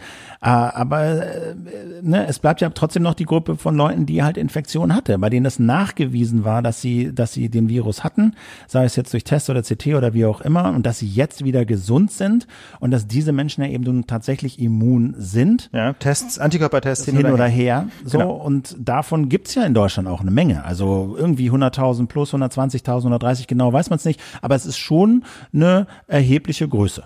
Größenordnung. Genau. Und Ne? dann- Und die ist die Frage, wie geht man mit denen um? Ganz genau. Wir haben das vor ein paar Wochen schon mal angeschnitten, aber die Diskussion hat sich weitergedreht und wir würden das gerne äh, nochmal weiter, äh, weiterdrehen, auch hier in der Lage und so ein paar neue Argumente dazu bringen. Die juristische Beurteilung ist auf den ersten Blick ganz einfach. Lockdown-Maßnahmen müssen verhältnismäßig sein und zwar gegenüber jedem einzelnen Menschen, der da in seinen Freiheitsrechten eingeschränkt wird. Das heißt, Lockdown-Maßnahmen müssen geeignet, erforderlich und angemessen sein, um eine ähm, äh, Beeinträchtigung der Volksgesundheit zu vermeiden, also konkret eine Übertragung des Virus zu verhindern. Ja? Und für Menschen, die immun sind gegen das Virus, die also weder sich infizieren können noch andere äh, anstecken können, kann man also Einschränkungen eigentlich nicht, begründen. Das auf war den ja auch ein ersten bisschen, Blick. Das war auch ein bisschen Stand der, der, ne, der Argumentation, die wir in der letzten Folge dazu gemacht haben. Jetzt sind aber noch ein paar juristische Argumente aufgetaucht, die begründen könnten, weshalb man vielleicht doch nicht differenzieren Genau. muss Ich hab- zwischen Menschen, die immun sind und die, die noch nicht immun sind. Genau, ich habe da über das Thema nämlich noch mal ein bisschen länger nachgedacht. Da gab es eine Presseanfrage vom Tagesspiegel und ich habe da bin da noch mal so ein bisschen eingestiegen. Mir sind im Grunde zwei Argumente eingefallen, ähm, warum möglicherweise der Gesetzgeber jedenfalls heute noch nicht genötigt ist, tatsächlich, also, sagen wir mal jetzt Privilegien für immune Menschen äh, ins Feld zu führen oder, oder auch einzuführen. nicht, so, ein- auch nicht so einen Ausweis damit einführen zu Genau. müssen eigentlich. Ne? Eigentlich, wenn man ehrlich ist, ne, der Ausweis macht ja eigentlich nur Sinn, wenn man damit auch irgendwas nachweisen kann. Ne? Aber das ist nochmal eine spezifische Frage. Wir wissen nicht genau, was der Ausweis können soll. Das hat die SZ ja leider nicht berichtet. Insofern, das müssen wir offen lassen. Die, jedenfalls erstmal geht es um die Frage, muss der Gesetzgeber überhaupt rechtlich differenzieren und Privilegien einführen für Menschen, die immun sind? Ähm, ein, äh, und ich denke, es gibt jedenfalls zwei Argumente, die man dagegen ins Feld führen kann. Eins ist so mittelgut. Ähm, ich habe das jetzt mal das unklare Evidenzargument genannt. Ne? Das geht so ein bisschen so, solange nicht klar ist, wie sicher eigentlich diese Antikörpertests sind, ist vielleicht auch keine Differenzierung nötig. Ne? Denn grundsätzlich gibt es ja einen sehr weiten Einschätzungsspielraum des Gesetzgebers, welche Maßnahmen er für sinnvoll hält. Ähm, und da könnte natürlich der Gesetzgeber sagen, na ja, also wir wollen uns jetzt lieber mal nicht auf diese wackeligen Tests verlassen. Da muss man aber leider sagen, es gibt ja auch die nachweislich Gesundeten. Ne? Das heißt also, man könnte dann vielleicht nicht anknüpfen an einen positiven Antikörpertest angesichts des oben Gesagten, aber es gibt ja die nachweislich Gesundeten und da ist es extrem unwahrscheinlich, jedenfalls wenn man Christian Drosten folgt, ähm, anzunehmen, dass die nicht immun sind. Ja? Das heißt also, wenn jemand ähm, diese Krankheit hatte und gesundet ist, dann müsste er eigentlich ähm, von Maßnahmen ausgenommen werden. Das heißt, da wäre eine Gefahrenprognose, dass diese Menschen ebenso gefährlich sind wie alle anderen, wohl wissenschaftlich kaum noch zu halten. Und wie gesagt, der Gesetzgeber kann natürlich seinen Einschätzungsspielraum da nutzen, wo quasi die wissenschaftliche Sachlage ungeklärt ist. Aber er kann jetzt nicht irgendwas schätzen. Das muss schon faktenbasiert sein. Das heißt also, bei den Menschen, die die Erkrankung hinter sich haben, zieht das so ohne weiteres nicht. Dann ist mir mal noch ein zweites Argument eingefallen, was glaube ich. Moment mal ganz kurz das ist jetzt, also wenn, wenn man. Das war ein unklare Evidenzargument. Ja, ja, genau, aber das spricht dann gegen eine Differenzierung? Ja, das sag mal so, das, das spricht jedenfalls dafür, dass der Gesetz, äh, das könnte man anführen als Grund, wieso der Gesetzgeber nicht differenzieren muss. Nach dem die Tests sind ja nicht sicher. Ja. Aber da müsste man sagen, na ja, es gibt aber ja auch diese Gruppe so. der Menschen, die eben krank waren und bei denen ist es ja letztlich egal, ob es einen Antikörpertest gibt. Das entkräftet dann aber dieses. Ja, das heißt also, das äh, jedenfalls, wenn man sagen könnte, hier, ich hatte doch Corona, hier ist mein positives Virus-Testergebnis aus dem PCR. Würde doch wieder für eine Differenzierung. Dann müß, müsste man wohl wieder differenzieren. Und da kommt aber dieses psychologische Argument ja ins Spiel. Ja, ganz genau. Und das ist, wenn man so eine Art Herdenpsychologie-Argument. Ne? Ganz viele dieser Corona-Maßnahmen, Social Distancing, Maskenpflicht, weiß der Himmel, Hände waschen und so, das alles funktioniert ja nur, wenn wir alle mitziehen. Ja, das heißt, alle Menschen müssen sich im Grunde danach verhalten und zwar ähm, möglichst von alleine. Man kann diese Maßnahmen nur ganz begrenzt kontrollieren. Du kannst hier und da Polizeistreifen rumschicken, du kannst vielleicht in der U-Bahn mal gucken, ob alle eine Maske aufhaben und so. Aber die Möglichkeiten der Behörden reichen nicht, um diese Durchsetzung der Maßnahmen gegenüber jeder Mann und jeder Frau zu checken. Mit anderen Worten, wir brauchen einen Kulturwandel. Es muss völlig selbstverständlich werden, dass man diese sozialen Regeln einhält, die eben äh, zu, äh, die Übertragung des Virus möglichst unwahrscheinlich merkt man ja, merkt man ja auch schon. Also das, äh, glaube ich, dass es einen großen Unterschied macht, ob du in den Supermarkt kommst und niemand trägt eine Maske. Ja klar, ja, dann kommst du dir völlig blöd vor. Und du ja. trägst die Maske. Oder ob du, in, ich bin neulich in den Supermarkt hier in, in Kreuzberg irgendwo reingelaufen in so einen Ökoladen. Jeder, jeder und jede in diesem Laden hatte schon vor einer Woche, vor zehn Tagen Masken auf. Und weißt du, da stehst du da ohne. Also da merkst du schon, das macht einen Unterschied. Und wenn du jetzt aber annehmen musst, dass da irgendwie zehn Leute in dem Laden rumlaufen und keine Maske tragen, weil sie Nachweis haben, sie waren krank, sind genesen, haben diesen Immunitätsausweis, dann kann das einfach diesen Kulturwandel schon empfindlich stören. Ganz genau. Mit anderen Worten, wenn jetzt alle äh, diejenigen Party machen, die den Immunitätsausweis in der Tasche haben, ja, dann schwächt es quasi die allgemeine Compliance. Und ähm, da kann man sich nämlich die Frage stellen, ob der Gesetzgeber nicht auf dieses Kulturwandelargument durchaus rekurrieren könnte. Ne? Also dieses Argument des nötigen Kulturwandels, ja, der nötigen generellen Compliance kann es nämlich möglicherweise rechtfertigen, ähm, dass alle mitziehen müssen, auch wenn sie eigentlich kein Risiko darstellen.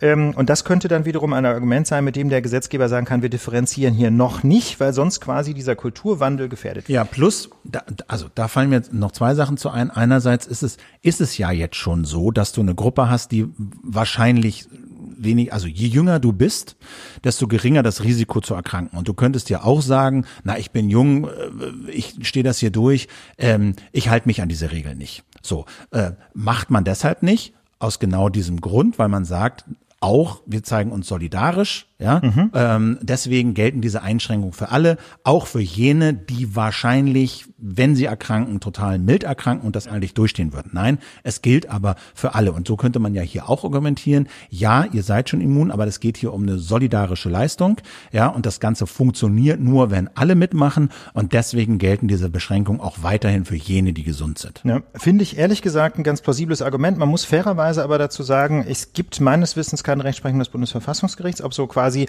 äh, psychologische Argumente mit Überbande spielen, ob die, äh, ob die vor den Schranken des mhm. Bundesverfassungsgerichts Bestand haben. Mhm. Ich würde mal davon ausgehen, dass das Bundesverfassungsgericht das jedenfalls für eine gewisse Zeit billigen würde, wäre meine steile These, einfach äh, aufgrund der Gefährlichkeit der Erkrankung. Das wird natürlich immer wackeliger, wenn der Anteil derjenigen größer wird, gegen äh, über denen man nur noch psychologisch wirkt. Na, das heißt, äh, dass da begibt man sich jetzt juristisch wirklich auf Neuland. Ich finde aber jedenfalls das Argument durchaus hörenswert. Es ist aber auch ja, es ist aber neben der Juristerei ja auch ein ethisches Problem. Ne? Also die Frage, wollen wir das wirklich? So als jetzt mal von den von der rechtlichen Lage mal ganz abgesehen, wollen wir das? Wollen wir so eine Zweiklassengesellschaft haben anhand äh, des Immunitätsstatus? Also rechtlich scheint das ja zu gehen. Ja, rechtlich, rechtlich wäre das, wäre das, denke ich, möglich, ja, danach zu differenzieren. Ähm, und zwar insbesondere deswegen, weil dieser sachliche Unterschied immun oder nicht, wenn der Gesetzgeber das will, ja, eine unterschiedliche Behandlung absolut begründen kann. Ja, ich hatte das vor einigen Wochen schon mal auf Twitter so in den Raum gestellt. Der Gesetzgeber wird hier möglicherweise tätig werden müssen. Ehrlich gesagt, vor allem, weil ich auch mal so ein bisschen schauen wollte, welche Argumente denn da so kommen. Ähm, da wurde dann mir entgegengehalten, und das sei doch Diskriminierung. Ja, dann werden, würden doch diejenigen diskriminiert, die noch nicht immun sind.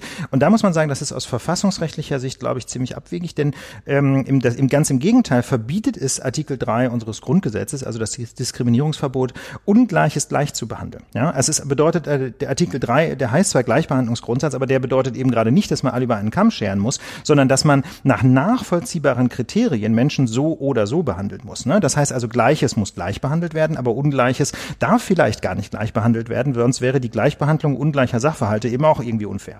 Ne, das heißt also, das handelt sich nicht um eine Diskriminierung, auch wenn man ähm, Menschen mit Immunität äh, positiv irgendwie diskriminiert. Und, und, und, und befreit ja. von irgendwelchen Beschränkungen. Ganz genau. Trotzdem fühlt es sich natürlich komisch an. Es gab genau. natürlich auch ein bisschen äh, Feedback und Protest auf Twitter von zum Beispiel HIV-Aktivisten, ja, die fühlen sich erinnert an die 80er Jahre, äh, so nach dem Motto, wollen wir, wollen wir wirklich in Camps?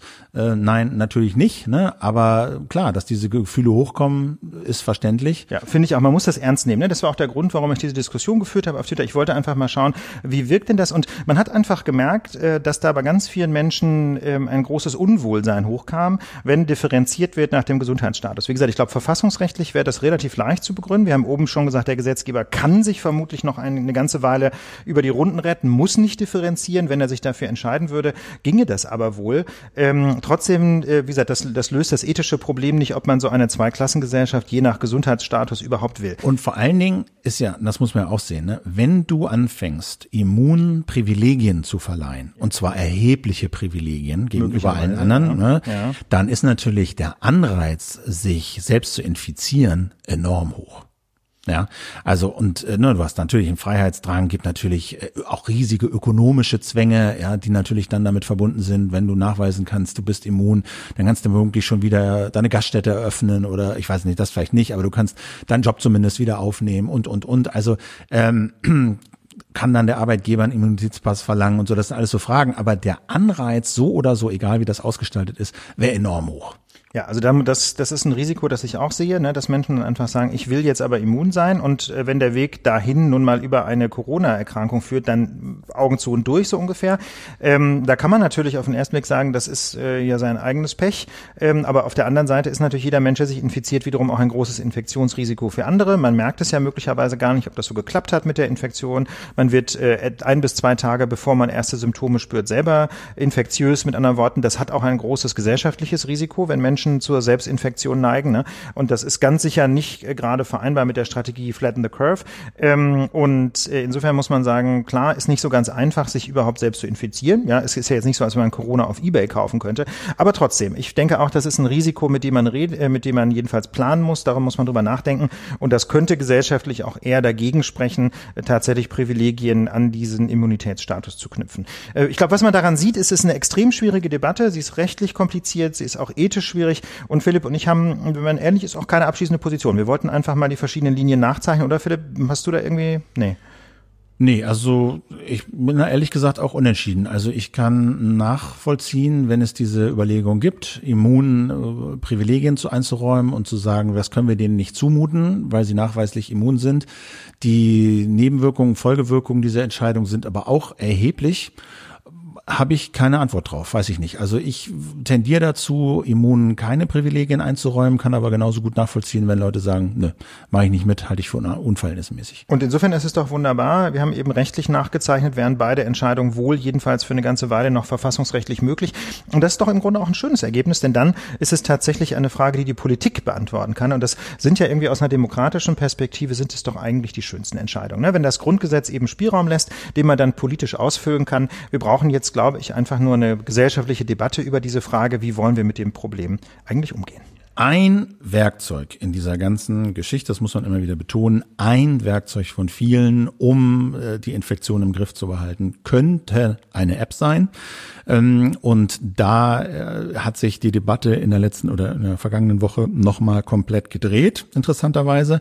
Da gab es ja die Debatte, äh, soll so eine App die Daten zentral speichern oder soll das dezentral gemacht werden? Das haben wir ausführlich gemacht, das müssen wir jetzt hier nicht nochmal machen. Das Interessante und Entscheidende war der Kurswechsel der Bundesregierung diese Woche. Die hatte lange auf die zentrale Lösung gesetzt und hat jetzt am Sonntag entschieden, nein, wir haben den Fehler erkannt, mehr oder weniger. Wir setzen auf dezentral.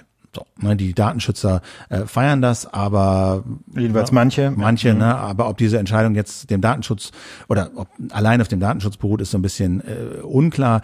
Apple, glaube ich, war wahrscheinlich die entscheidendere, treibendere Kraft. Also es ist äh, klar geworden, Apple führt sein System ein. Mit diesem System ist eine zentrale Lösung wahrscheinlich nicht machbar. Apple wollte das nicht ändern, ist dabei geblieben und so ist die Bundesregierung also umgeschwenkt und hat gesagt, okay, dann machen wir jetzt eben eine dezentrale Lösung, die mit dem, was Apple äh, einführen wird, machbar ist. Ja, also das könnte jedenfalls einen Ausschlag gegeben haben. Man muss offen sagen, das ist, äh, das ist so ein bisschen unklar. Die Bundesregierung sagt, jedenfalls laut Anke Domscheit-Berg, MD, äh, das ist ein Mitglied, äh, ein Mitglied des Bundestages der Linksfraktion, ähm, äh, laut Anke Domscheit-Berg soll die Bundesregierung im Bundestag am Donnerstag, nee, am Mittwoch gesagt haben, dass es gar keine Gespräche mit Apple auf höchster Ebene gab. Ja, also Kanzleramt will nicht mit Apple gesprochen haben. Inoffiziell wird aber immer gesagt ähm, von Vertretern des Kanzleramts und Vertreterinnen, es lag an Apples Haltung, dass eine zentrale Lösung gar nicht ging.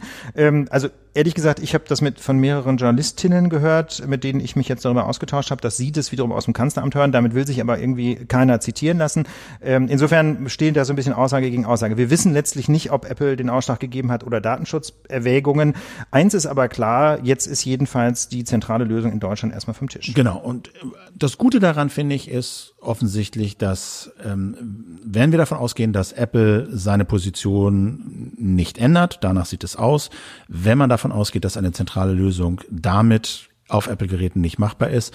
Wenn man davon ausgeht, es muss aber Apple mit einbezogen werden, iPhones, damit das Ding überhaupt funktioniert. Weil 20 Prozent Marktanteil. 20 Prozent Marktanteil. Dann finde ich es einen guten Move der Bundesregierung zu sagen, okay, dann müssen wir die Strategie ändern, dann war die bisherige falsch da machen wir jetzt kein Brimborium, entscheiden schnell, schwenken um. Das finde ich ist erstmal eine gute Sache. Die Frage ist, ist das jetzt auch die bessere Lösung? Ja, das ist, äh, das ist halt so-so. Wir, hatten das ja von vornherein in der Lage sehr differenziert dargestellt, dass beide Systeme Vor- und Nachteile haben. Das wollen wir nicht alles nochmal nachzeichnen. Ähm, ich, weil aber viele Fragen zu diesem Detail kamen, möchte ich nur dieses Problem mit den sogenannten Social Graphs nochmal nachzeichnen. Dazu bin ich auch im Deutschlandfunk gefragt worden diese Woche. Ähm, Social Graphs bedeutet auf Deutsch Beziehungsnetzwerke. Also Menschen, die zusammen in Kontakt stehen. Und das ist ein riesen riesengroßes Problem bei der sogenannten Vorratsdatenspeicherung. Also die Vorratsdatenspeicherung bedeutet ja, dass Kommunikationsanbieter, zum Beispiel Handyfirmen, für einen bestimmten Zeitraum speichern müssen, wer hat wen angerufen, wer hat wem eine SMS geschickt zum Beispiel und noch ein paar andere Daten. Ähm, und bei der Vorratsdatenspeicherung kann man mit Hilfe dieser Daten sehr genaue Netzwerke erstellen und zwar auch automatisch, ähm, wer eigentlich mit wem in welcher Kommunikationsbeziehung steht. Ja, wenn man sich regelmäßig anruft, spricht sehr viel dafür, dass man sich gut kennt.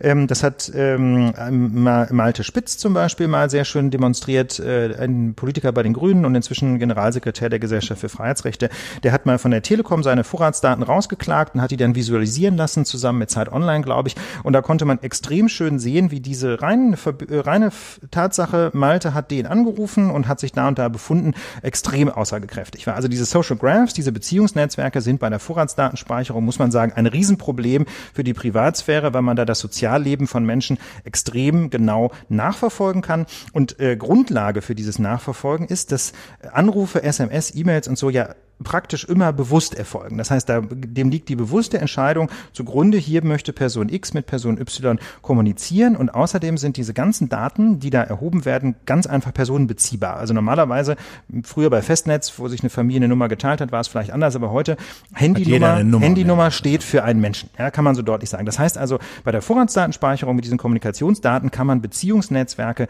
sehr einfach konstruieren. Und ich glaube, dieser Gedanke, lag auch den Sorgen vieler DatenschützerInnen zugrunde, die gesagt haben, ähm, diese, diese Corona-Apps sind ein Riesenproblem, weil man beim Contact Tracing ja auch diesen Kontakt zwischen zwei Menschen rekonstruieren möchte. Und eigentlich, so die Befürchtung, könnte da auch so ein Netzwerk entstehen oder könnte transparent werden, wer wen kennt, wer wem wie nahe steht und so. Aber nun ist es ja hier ein bisschen bei diesem Contact Tracing, ist es ja äh, schon qualitativ was anderes. Also diese Begegnungen, die da aufgezeichnet werden, sind ja erstmal viel weniger aussagekräftig, als wenn ich dreimal am Tag mit dir telefoniere, sondern na, man läuft sich halt über den Weg und das passiert auf dem Bürgersteig, auf dem Bürgersteig. Das ja. passiert mit mit mit mit äh, engen Kontakten, das passiert aber auch mit Leuten, die man überhaupt nicht kennt, ja, im Supermarkt. Also da ist sozusagen so. diese diese Anzeige Typ A war mit Typ B irgendwie in Kontakt, hat eine ganz andere Aussagekraft als als SMS. Genau, ja. genau. Also man hat bei dem Contact Tracing äh, für, äh, zum Beispiel für, gegen Corona hat man eben massenweise Zufallsbegegnungen. Ja, ist ein bisschen so,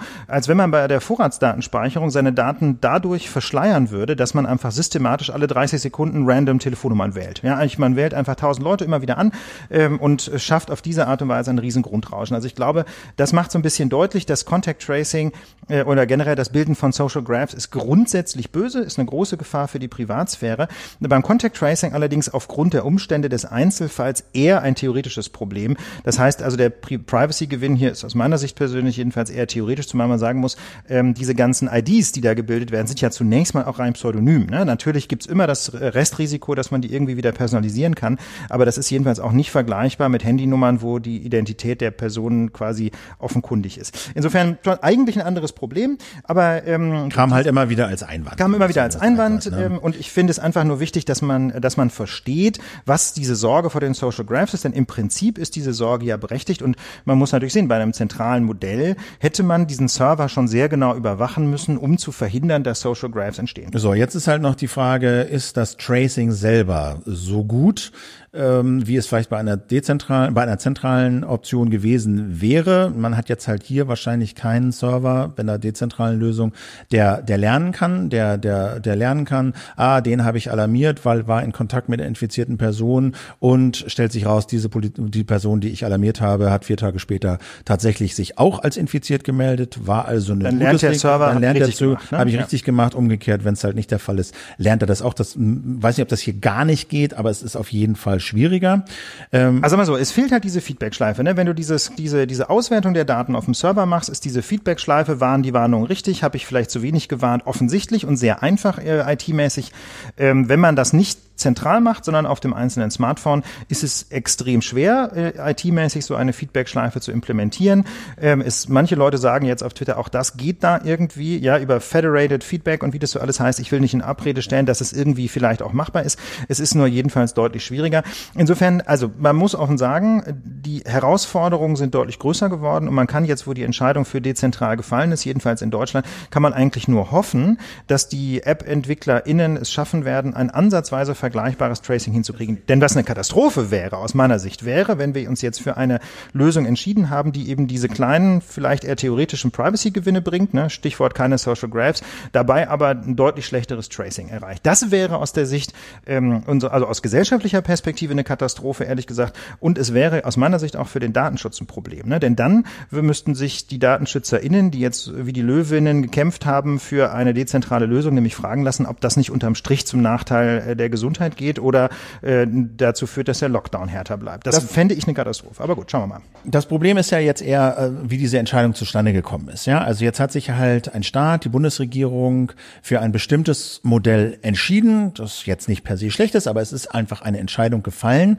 aufgrund letztlich faktisch, ob das jetzt tatsächlich in den Erwägungen eine Rolle gespielt hat, weiß man nicht genau, aber man kann, glaube ich, davon ausgehen, dass die Entscheidung von Apple für einen ganz bestimmten technische Vorgaben dazu geführt hat, dass wir jetzt ein System kriegen, so wie wir es kriegen. Genau. Es war jedenfalls ein starkes Argument, ob ja. es das einzige war oder ob es neben Datenschutz so. ein starkes war, wissen wir nicht. Ja? Und wir aber haben jetzt ja. so und da ist jetzt die Frage, da kann man jetzt drüber streiten, ist das gut? Ja, Apple ist ja überhaupt nicht legitimiert demokratisch legitimiert, ist halt ein Riesenunternehmen. Ist das in Ordnung, dass die de facto, wenn vielleicht nicht vorgeben, aber so doch zumindest extrem starken Einfluss darauf haben, welche wir hier für die Gesundheitsvorsorge nutzen, welche Architektur wir nutzen. Philipp, und da muss ich ganz ehrlich sagen, da muss man sich zunächst mal freimachen von der von dem Blick aufs Ergebnis. Man muss da, glaube ich, als erstes äh, sich freimachen von der Frage, bin ich jetzt eher für eine serverbasierte Lösung, bin ich eher für eine, dezentrale Lösung, sondern man muss, wie du es ja auch in der in der Einleitung jetzt gesagt hast, man muss auch gucken auf den Prozess und muss sich die Frage stellen, ist das wirklich der Akteur, der das entscheiden darf? Und ich finde, aus einer demokratischen Perspektive kann die äh, kann die äh, Entscheidung oder das Ergebnis da nur nur sein, nein, das ist nicht in Ordnung. Es kann nicht sein, dass eine demokratisch legitimierte Regierung wie die Bundesregierung eine, eine zentrale Entscheidung für die in Anführungsstrichen Volksgesundheit nicht etwa frei treffen kann, was sie für zum Beispiel wissenschaftlich beraten für die effektivste Methode des Tracings hält, sondern dass sie in ihren Entscheidungen dadurch begrenzt wird, dass äh,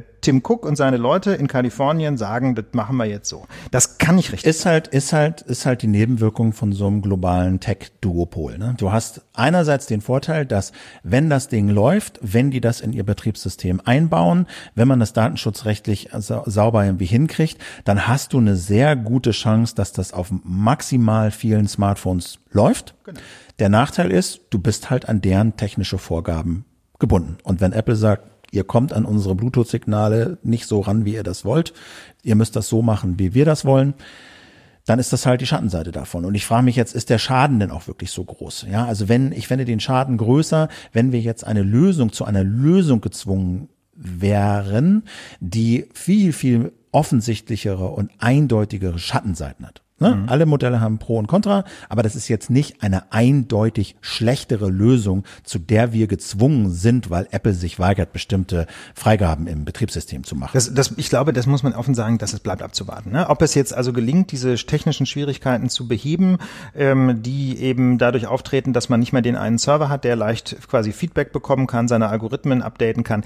Äh, ob, das, ob das gelingt, diese Nachteile bei der dezentralen Lösung in den Griff zu bekommen, muss man abwarten. Ich glaube, ähm, wir können jetzt alle nur Daumen drücken, dass es gelingen wird, die dezentrale Lösung genauso selbstlernend zu bauen, wie das bei der Serverlösung gegangen wäre.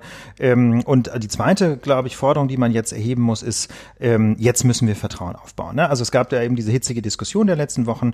Ähm, da man sieht das in den Umfragen, die Bereitschaft der Leute, diese App zu installieren, ist so um 20 Punkte grob gefallen. Das ist nicht cool, wenn wir davon ausgehen, äh, damit das was bringt mit dem Tracing, müssen 60, 70 Prozent äh, der Bevölkerung diese App installieren. Das ist sehr viel. Also da, ähm, wie gesagt, da ist einiges an Porzellan zerschlagen worden. Jetzt müssen wir also Vertrauen aufbauen. Und die gute Nachricht ist ja, dass die dezentrale Lösung datenschutztechnisch sauber implementierbar ist. Ja, es wird jetzt von der genauen äh, App ab, ähm, abhängen und natürlich auch davon, wie Apple und Google im Detail ihre Lösung implementieren sind erste APIs veröffentlicht. Man sieht es in der aktuellen Beta von iOS auch, habe ich mir schon angeguckt, da ist schon so ein erster Schalter drin für dieses Covid-19-Tracing. Also mhm. das geht jetzt los. Apple und Google sind dran. Ja, es gibt eine erste Beta von iOS, äh, die, die äh, 13.5, ähm, iOS 13.5, wo, die, wo das eben drin ist. Ähm, jetzt geht es also darum, wird das datenschutztechnisch sauber umgesetzt? Das müsste aber gehen, nach meiner Einschätzung jedenfalls. Und ähm, Hängt und, aber dann von der konkreten Lösung ab. Also ja, muss man sowohl halt von Apple, Google als auch der konkreten App. Ne? Also da gibt's noch eine Menge Fragezeichen, so. aber es ist jedenfalls möglich möglich. Und ich meine, da sind die Forderungen ja klar. Es muss, äh, es muss sowohl der, der Teil des Betriebssystems äh, offengelegt werden, der das ähm, macht sozusagen, der dafür genau. verantwortlich ist. Und die App selber muss natürlich auch Open Source sein, so dass man das irgendwie nachvollziehen kann. Die Bundesregierung hat jetzt mit der Produktion und Programmierung dieser App äh, zwei Unternehmen aus Deutschland beauftragt, nämlich T-Systems, Tochter der Telekom und SAP. Da hat es viel Aufregung gegeben auf Twitter, so nach dem Motto, wie kann man diese, ne, ich paraphrasiere jetzt, aber Dinosaurier, äh, Tech-Giganten, Tech-Giganten äh, da, da mit sowas beauftragen ja, wie gesagt, äh, ich, ich habe jetzt mit den beiden mit den beiden Unternehmen äh, keine Erfahrung. Sie sind halt groß, stehen halt für eine bestimmte Strategien und für eine bestimmte Kultur. Und jedenfalls nicht für Open Source, ja, das ja. kann man glaube ich sehr deutlich sagen. Also weder T-Systems noch SAP haben äh, nennens, einen nennenswerten Track Record, Dinge mal äh, transparent und open zu machen. machen genau. Na, also das, das ist jetzt erstmal nicht cool. Allerdings äh, berichtete Anke Domscheit-Berg auf Twitter auch, die, die eben schon zitierte äh, linken MDB, ähm, dass die Bundesregierung versprochen hat, dass dass die App Open Source werden soll, was ich interessant fand. Ähm, muss es einfach mal gucken. Ne? Also Linus Neumann, einer der Sprecher des Chaos Computer Clubs, äh, wurde auf Twitter auch so ein bisschen sarkastisch und twitterte die Logos von T-Systems und SAP mit dem Zusatz, wenn es schnell gehen muss, ja, was äh, auf Twitter zu einiger Heiterkeit führte, weil ganz offensichtlich diese beiden Tech-Dinos äh, jetzt für alles bekannt sind, aber nicht für Schnelligkeit. Auf der anderen Seite ist natürlich hier richtig Druck auf dem Kessel. Das heißt also, wenn die den Schuss so halbwegs gehört haben, werden die schon sehen, dass sie jetzt innerhalb von zwei, drei, vier Wochen irgendwas Sinnvolles raushauen. Äh, wie gesagt, unsere Forderung an der Stelle wäre klar Open Source. Also, äh, die, die App muss offen werden und zwar bitteschön nicht erst, wenn sie im App Store ist, sondern idealerweise sollte schon, schon der Entwicklungsprozess dokumentiert werden und völlig klar, der Bundesdatenschutzbeauftragte muss frühzeitig eingebunden werden. Das darf nicht so ein Friss oder stirb werden. Ja, was jetzt mit diesem, was jetzt mit diesem Konzept PEPPT ist, das äh, ist nicht so ganz klar. Da ist die Lage ein bisschen unklar. Äh, was vor allen Dingen wird jetzt mit dem technischen Know-how, was da ja entwickelt wurde, ist das jetzt alles für die Tonne? Wir haben versucht, den Organisator von PEPPT zu erreichen. Das war aber aus logistischen Gründen nicht möglich, da heute eine An Anfrage oder eine Antwort dazu zu erhalten. Das weist aber auf ein anderes Problem hin, nämlich, dass wir glauben, so wie das jetzt gelaufen ist, also da gibt's eine große Nachfrage nach einem technischen Projekt, das ist technisch relativ kompliziert, datenschutzrechtlich anspruchsvoll, muss aber schnell in einem konkreten Produkt münden, dass so wie das gelaufen ist, deutlich gemacht hat, dass der Bund eigentlich eine Art von Softwareplanungskompetenz braucht. Das ist einfach so nicht gut gelaufen. Das viel zu viel hin und her, viel zu viel Unklarheit, viel zu viel Kommunikationsprobleme, viel zu viel fundamentale Grundsatzdebatten, die eigentlich längst hätten geklärt werden können. Ja, und auch die falschen Akteure. Also ja. wenn man sich mal jetzt anguckt, äh, also die Details von PEPPT müssen noch genauer äh, analysiert werden, glaube ich. Das können wir in der Lage nicht leisten. Was man aber schon sehen kann, ist, dass äh, dieses Projekt sicherlich auch nicht gerade dadurch gefördert wurde, dass da Industrieunternehmen und deren, deren Chefs äh, sehr deutlich irgendwie den Ton angegeben haben, auch gerade gerade in der öffentlichen Kommunikation, wenn man sich vorstellt, ähm, PEPT wäre ähm, von einer halbwegs neutralen Stelle des Bundes, äh, die auch wirklich kompetent gewesen wäre, koordiniert worden, wären da, glaube ich, ein paar Sachen anders gelaufen. Jedenfalls kann man das hoffen. Ich glaube, der Bund braucht einfach eine Stelle, die IT-Projektmanagement aus einer Hand leisten kann und diese Stelle muss dann eben auch mehr können, als nur bei der Telekom anrufen, ne? was ja jetzt offenbar passiert ist. Ne? Man bucht halt T-Systems und SAP und sagt, mach mal.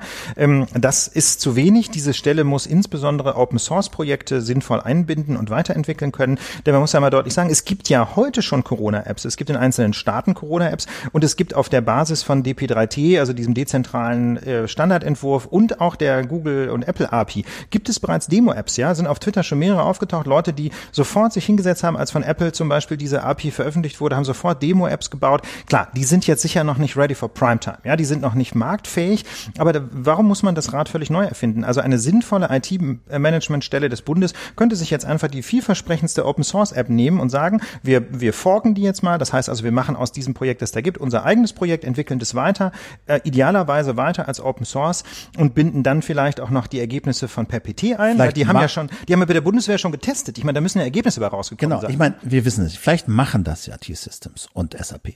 Möglich. Möglich. Aber das wäre dann glücklicher Zufall. Es wäre glücklicher die Zufall. ist das so systematisch strukturiert. Genau. Das soll einfach systematisch passieren und wissen, ähm, da gibt's eine Stelle, die funktioniert nach ganz bestimmten Prinzipien. Alles, was diese Stelle plant und macht, ist Open Source, öffentliches Geld, öffentlicher Code. Muss ganz klar sein, dass auch alle Daten und alle Ergebnisse und Forschungsergebnisse, die im Rahmen dieser Entwicklung da hergestellt werden, öffentlich gemacht werden, nachvollziehbar ja, das ist die zweite Forderung. Das ist die ne? zweite Forderung. Open Data. Open Data. Ja, äh, und es muss eben genau, es muss eben auch klar sein, dass die Daten, die da generiert werden, in der Regel automatisiert, maschinenlesbar äh, abrufbar sind. Und also, natürlich unter Beachtung des Datenschutzes. Ne? Also klar. natürlich anonymisiert und gegebenenfalls aggregiert und so. Aber Beispiel, ne? das Robert-Koch-Institut sammelt Daten ohne Ende mit dieser Datenspende-App. Nicht zu verwechseln mit der Tracing-App. Aber jedenfalls, warum eigentlich sammelt das Robert-Koch-Institut diese Daten und mutmaßlich ja auch dieses Berliner Startup, das sie da beauftragt haben, die kriegen diese ganzen Daten. Wieso gibt's da eigentlich keine API? Also wir haben jedenfalls keine gefunden. Ich habe es gegoogelt.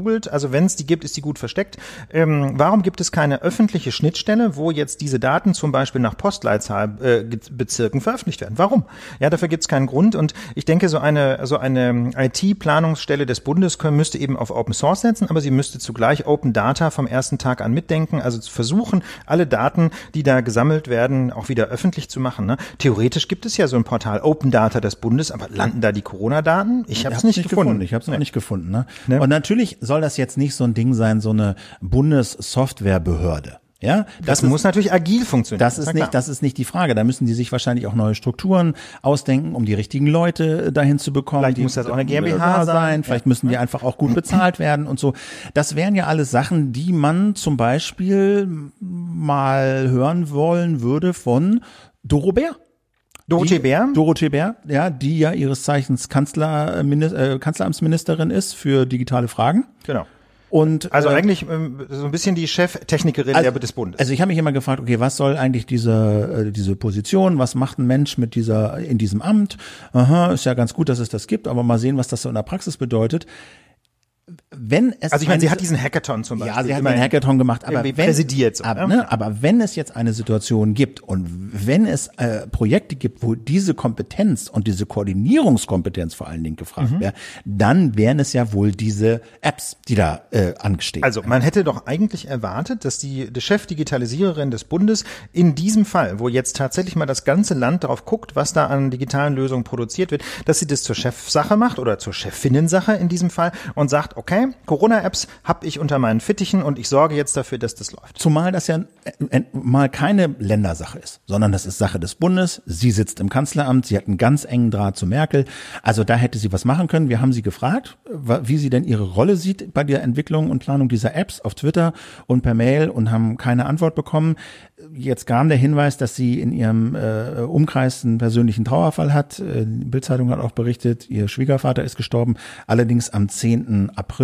Das ist jetzt auch schon eine Weile her. Das heißt, da hätte man, also eigentlich hätte, ich meine, diese Diskussion um die Apps ging Ende März los, Ja. ne? Das heißt, da hätte man im Grunde von vornherein anfangen können, das Projekt an sich zu ziehen und zur Chefsache zu machen. Klar, also natürlich ist, ist menschlich völlig verständlich, ne? Wenn man einen Trauerfall hat, ist man mal ein paar Tage raus. Darum geht's jetzt überhaupt nicht, ne? Aber das ist jetzt eben inzwischen auch offensichtlich 19 Tage her. Das heißt also auch in der Zwischenzeit hätte da was passieren können. Aber wie gesagt, uns geht's jetzt gar nicht darum, Doro Bär konkret jetzt irgendwie so quasi ins Zentrum der Kritik zu stellen. Ich finde, das steht, äh, dass, dass sie hier, soweit wir das sehen können, keinerlei Aktivitäten entfaltet hat, steht eigentlich symptomatisch dafür, dass diese Bundesregierung einfach keine digitale Führungsrolle spielt, keine digitale Führungskompetenz an den Tag legt. Und das ist ein Problem. Ja, deswegen darf das Robert-Koch-Institut also vor sich hin murkeln in einer offensichtlich, sagen wir mal, schwierigen Abstimmung mit dem äh, Bundesgesundheitsministerium. Und das wird der, äh, wird einfach der Situation nicht gerecht. Das sieht man auch bei einem anderen Thema, nämlich bei den Schulen. Die sind ja jetzt zum Teil schon wieder auf. Nächste Woche kommen weitere hinzu.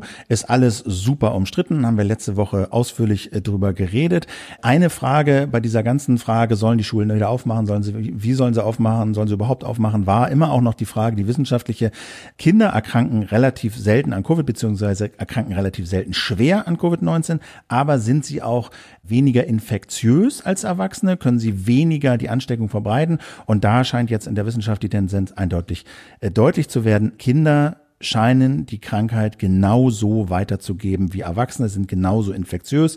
Da gibt's eine Studie, habe ich in die Shownotes gepackt, haben wir in die Shownotes gepackt, von Lancet, eine chinesische Studie. Da wurden 391 SARS-CoV-2-Fälle ausgewertet mit über 1200 engen Kontakten und die kommen zum Fazit, Children are at a similar risk of infection to the general population wie Erwachsene eben auch, obwohl sie eben nicht so äh, oft an schweren Symptomen erkranken. Also da kein Unterschied. Und Christian Drosten hat hat auch nochmal getwittert gestern mit Ergebnissen aus seinem eigenen Labor und das Ergebnis ist Viral Loads by PCR as seen in our laboratories, no significant difference between children and adults. Also was die virale Last, die Anzahl der Viren in Kindern und Erwachsenen angeht, sieht er keinen entscheidenden Unterschied zwischen Kindern und Erwachsenen. Also einerseits die Viruslast ist vergleichbar und die Infektionsgefahr für die Allgemeinheit offensichtlich auch. Und das ist natürlich jetzt ein Riesenfutter für, für diese Debatte um, um, um Schulöffnung. Also die Tagesspiegel hat auch nochmal eine Modellierung veröffentlicht hier für Berlin, die im Kern auch dazu kommt, selbst wenn es mit diesen Distanzregeln gelingen sollte, dass Kinder 15 bis 18-Jährige ihre Kontakte im Vergleich zur Vor-Corona-Zeit um die Hälfte mindern. Selbst dann käme es in Berlin wieder zu einer exponentiellen Ausbreitung und Zuständen, die für das Gesundheitssystem sehr kritisch sind. Und falls die 15 bis 18-Jährigen in Berlin es nur schaffen, ihre Kontakte um 20 Prozent zu verringern, dann haben wir in den nächsten 300 Tagen laut dieser Modellierung 200.000 Menschen in Berlin, die infiziert sind und etwa 3.000 Tote. Also Fazit dieser Forscher, dieser Modellierung ist, die Öffnung kommt zu früh. Das ist ganz eindeutig. Die Kultusminister, die haben jetzt am Dienstag, wie gefordert, ein Konzept vorgelegt, wie das denn laufen soll mit den Schulöffnungen. Und da sagen die einfach nur schlicht und einfach, Trotz Corona-Krise soll jeder Schüler, jede Schülerin vor den Sommerferien zumindest tageweise die Schule besuchen. Mhm. Nach dem jetzigen Stand, sagen sie, wird vor den Sommerferien aufgrund des Abstandsgebot kein uneingeschränkt regulärer Schulbetrieb mehr möglich sein. Das ist ehrlich gesagt ziemlich wischiwaschi und die Schulleiter und Elternverbände laufen auch Sturm, weil sich niemand vorstellen kann, was heißt denn das in der Praxis? Da müssten doch jetzt mal irgendwie klare Pläne und Regeln her. Fehlanzeige. Und auch Riesenzweifel, ob die Schulen überhaupt jetzt diese Abstände halten können, die vorgeschrieben sind, ob sie diese ganzen Hygienevorschriften, die da vorgeschrieben sind, bei der Schulöffnung einhalten können. Ich würde sagen, hätte man doch nur ein funktionierendes Remote-System. was, also, was, was bedeutet das konkret? Naja, also funktionierendes Remote-System würde halt bedeuten, wenn es einen Online-Unterricht gäbe, ja, dann müssten zum Beispiel die Großen, also die 15- bis 18-Jährigen, vielleicht gar nicht zur Schule gehen, sondern die könnten einfach strukturiert zu Hause unterrichtet werden, während die Jüngeren diesen Mehrplatz in der Schule ausnutzen könnten, um Abstand zu halten. Die Frage ist auch, viele Lehrer und Lehrerinnen gehören zu dieser Risikogruppe, sind über 60 oder über, ja, und haben halt vielleicht auch Vorerkrankungen. Die können jetzt gar nicht in die Schule kommen. Fallen die dann aus? Ja, wenn man einen vernünftigen Remote-Unterricht hätte, dann könnte man das halt remote machen. Und das Ding ist halt, es gibt ja diese Systeme. Sie funktionieren. Hier, Chiara, aus unserem Lageteam, die mhm. studiert an der Uni am Bodensee. Friedrichshafen heißt das Ding, glaube ich.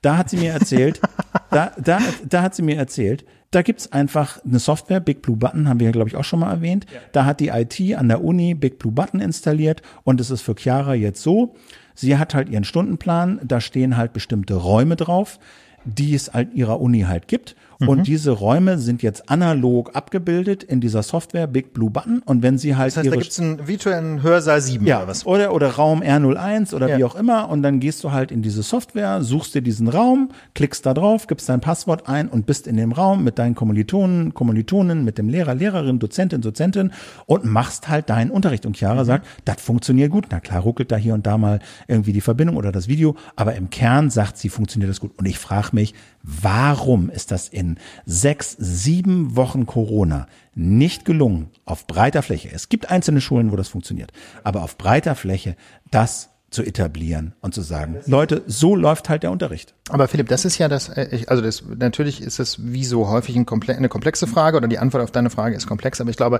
einer der zentralen Punkte ist nach wie vor ähm, ein Problem, das wir auch schon angesprochen haben vor einigen Monaten, als der Bund diese Milliardenhilfen für die Bildungsinfrastruktur besprochen hat. Ne? Da wird jetzt Geld rausgehauen, das darf zwar investiert werden quasi in Whiteboards und Beamer und was weiß ich nicht alles, aber das eigentliche Problem sind die Menschen in den Schulen oder in den Schulbehörden, die dann tatsächlich mit dieser Technik auch umgehen können. Mit anderen Worten, der Schuladmin ja? oder der Admin der Schulbehörde oder meinetwegen auch des Kultusministeriums. Da gibt es einfach viel zu wenig Menschen, die diese Infrastruktur betreuen können, die konkret Probleme lösen können, ähm, weil man da einfach keine Stellen schafft. Und ich glaube, das ist das zentrale Problem. Der, der, was fehlt, ist der digitale Hausmeister. Und äh, du musst einfach so eine Schule, du musst einfach so eine Schule begreifen wie ein äh, auch ein Betrieb mit erheblicher IT Infrastruktur, die ja, funktionieren muss. Das ist halt einfach, also mal ganz ehrlich, IT ist heute einfach eine ganz zentrale Voraussetzung für ein Unternehmen oder für eine NGO oder eben auch für eine Schule. Ich meine, ich sehe das ja bei der, bei der Gesellschaft für Freiheitsrechte, ne? wie viel Aufwand und auch wie viel Geld wir darin stecken müssen, dass unsere IT vernünftig funktioniert. Also wir waren da schon Gott sei Dank gut aufgestellt, deswegen hat, haben wir diesen Übergang in das Homeoffice, wie ich finde, super gemanagt. Die Leute sind auch happy, funktioniert im Prinzip alles und so. Aber ähm, da steckt wahnsinnig viel Arbeit drin. Ne? Also wie viel Zeit und Geld und Mühe und Hirnschmalz wir darin gesteckt haben, dass wir wir remote vernünftig arbeiten können mit Cloud-Lösungen, mit irgendwie Chatrooms, Videokonferenzen und so. Das war nicht ohne, aber ich muss ganz ehrlich sagen, es ist jetzt auch absolut keine Zauberei. Ne? Man kann das schon schaffen. Wir haben dafür auch keine Stelle geschaffen. Das hat bei uns auch jemand ehrenamtlich gemacht. Und ähm, also ich kann nur sagen, das muss eben dann in Schulen professionalisiert werden, so wie in jedem anderen Unternehmen auch. Und äh, ich finde ehrlich gesagt politisch die Forderung, dass dieser Schlendrian mal beendet werden muss, wo einfach Schulen offensichtlich keine vernünftigen IT-Admins haben. Und es gibt ja Schulen, wo das funktioniert. Da ist das ja, aber das ist das abhängig. Schöne. Ja, das, das ist aber immer abhängig. Da gibt's dann eine, eine Schulleitung, die auf Zack ist. Es gibt zwei, drei, vier Kollegen, Kolleginnen, die auf Zack sind, die das dann schultern äh, und dann irgendwie machen. Und da, das ist aber schon seit 30 Jahren so viel. Ja, na klar. Das ging, das ging das war immer Zufall. Ja, das ja. Ging, ja, das ging in den 80ern los mit den engagierten Mathe-Lehrern, die dann Fortbildungen gemacht haben und gesagt haben, okay, ich mache jetzt auch Informatik. Die haben dann irgendwie die Computerkurse und Computer-AGs angeboten und so. Das war immer das äh, Engagement von einzelnen Lehrerinnen und Lehrern. Meistens waren es natürlich Männer, in diesem Bereich. Und ähm, ich kenne das ja noch von meinem eigenen Gymnasium damals in den, in den 80er, 90er Jahren, wie das so lief. Ähm, da, wenn es da nicht irgendwie zwei, drei Mathelehrer gegeben hätte, die da gesagt haben, okay, ich mache das mal, da hätte es da, wäre da gar nichts passiert. Ne? Und ähm, das mag ja damals, ich sage jetzt mal in der Pionierzeit der IT noch angegangen sein, aber heute ist es ist das eine solche grundlegende Kulturtechnik.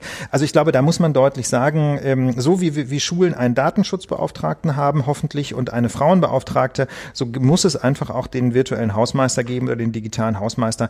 Ähm, das ist jetzt keine neue Forderung, haben wir in der Lage schon ganz oft angesprochen, aber ich glaube, äh, diese Corona-bedingten, äh, wie soll ich sagen, ne, Schlingerkurse oder, oder Probleme oder Schwierigkeiten, die machen nur noch mal deutlich, dass wir da das Problem grundsätzlicher angehen müssen. Absolut. Also gerade wenn man sieht, welche infektiösen Risiken diese Schulöffnungen mitbringen und gerade wenn man dazu sieht, welche logistischen Probleme die Schulen haben, das alles sauber zu organisieren, wie wenig, wie, wie unklar die Vorgaben der Kultusminister sind und man dann, dann sieht, ja, aber an Unis, an anderen Stellen kriegen die das eigentlich ganz gut hin und das wäre eine Lösung, um diesen Konflikt und diese Probleme für die Schulen, für die Schülerinnen und Schüler und für die Eltern zu entschärfen, dann ärgert das einfach doppelt, weil man merkt, die, diese Institutionen und die, die dafür verantwortlich sind, haben das bisher verschlafen. Die Lage der Nation biegt in die Schlusskurve ein oder in die Zielgerade dieser Folge. Wir haben noch ein, ein, zwei, drei Kurzmeldungen für euch. Eine kommt aus Karlsruhe. Das Bundesverfassungsgericht verlangt in einer Eilentscheidung äh, von gestern, glaube ich, eine Einzelfallprüfung, ob nicht Gottesdienste in Niedersachsen zugelassen werden können. Ja, das äh, heißt es dazu in dem Beschluss vom Mittwoch. Das Verbot von Gottesdiensten nach der Corona-Verordnung des Landes Niedersachsen wird im Wege der einstweiligen Anordnung insoweit vorläufig außer Vollzug gesetzt, als danach ausgeschlossen ist, auf Antrag im Einzelfall Ausnahmen von dem Verbot zuzulassen. Das ist ein bisschen juristisch, heißt, es muss und das ist schon Fall, die Pressemitteilung. Und das ist schon die Pressemitteilung. heißt also, äh, das generelle Verbot wird außer Kraft gesetzt und es muss Einzelfall geprüft werden, ob das möglich ist oder nicht. Wenn das im Einzelfall angemessen scheint, dann ist aber auch ein Verbot möglich. Eine äh, Erlaubnis, eine Erlaubnis eine möglich. Genau. Ja. genau. Und das ist eigentlich, das ist eigentlich die spannende, äh, die spannende Botschaft dieser Entscheidung. Niedersachsen hat sich entschieden für ein pauschales Verbot ohne Ausnahmemöglichkeit. Und das Bundesverfassungsgericht sagt im Kern, ja, angesichts der besonderen Bedeutung der Religionsfreiheit kann das nicht angehen, sondern im Gegenteil, es muss möglich sein, dass Religionsgemeinschaften, im vorliegenden Fall hat er ein islamischer Religionsverein geklagt, ähm, dass es muss möglich sein, dass Religionsgemeinschaften sich quasi Sicherheitsmaßnahmen, äh, Präventionsmaßnahmen einfallen lassen, die es dann wenigstens für kleine Gruppen möglich machen, wieder Gottesdienst zu feiern. Karlsruhe macht ausdrücklich deutlich, dass das jetzt nicht bedeutet, dass jeder Gottesdienst stattfinden kann, sondern es ist quasi so eine Art, äh, so eine Art kleine Hintertür geöffnet worden für äh, Religionsveranstaltungen, denen eben ein entsprechendes Anti-Infektionskonzept zugrunde liegt.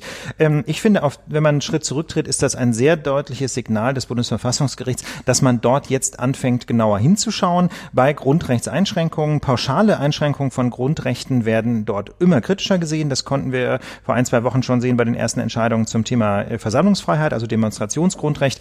Ähm, und jetzt geht es eben auch um Gottesdienste. Da haben Sie vor zwei Wochen noch eine andere Entscheidung getroffen. Jetzt fangen Sie an, da sehr genau hinzusehen. Und ehrlich gesagt liegt es auch genau auf der Linie dessen, was wir in der Lage gesagt haben zur Verhältnismäßigkeit. Ja, also je länger diese Pandemie dauert, desto ähm, je länger also jetzt Einschränkungen vorgenommen werden, und desto präziser müssen diese Einschränkungen von Grundrechten auch geprüft werden. Ja, also und so ein Totalverbot ohne Ausnahme, das mag am Anfang für drei, vier Wochen in Ordnung gewesen sein, während man einfach noch nicht so richtig wusste, wie man jetzt Übertragungen effizient verhindern kann. Ja, aber das geht eben heute nur noch, wenn kein Fall denkbar ist, in dem ein Gottesdienst stattfinden kann. Ja, also komplett verbieten ohne Ausnahmemöglichkeit geht nur, wenn kein Fall denken, äh, denken möglich ist, in dem ein Gottesdienst stattfinden kann, ohne dass es ein allzu hohes Infektionsrisiko gibt. Und so liegt der Fall aber nicht. Ne? Wir haben jetzt mehr gelernt, wie man mit dieser Infektionskrankheit äh, umgehen kann und deswegen können Gottesdienste unter strengen Auflagen vertretbar sein und deswegen finde ich diese Entscheidung aus Karlsruhe auch genau richtig.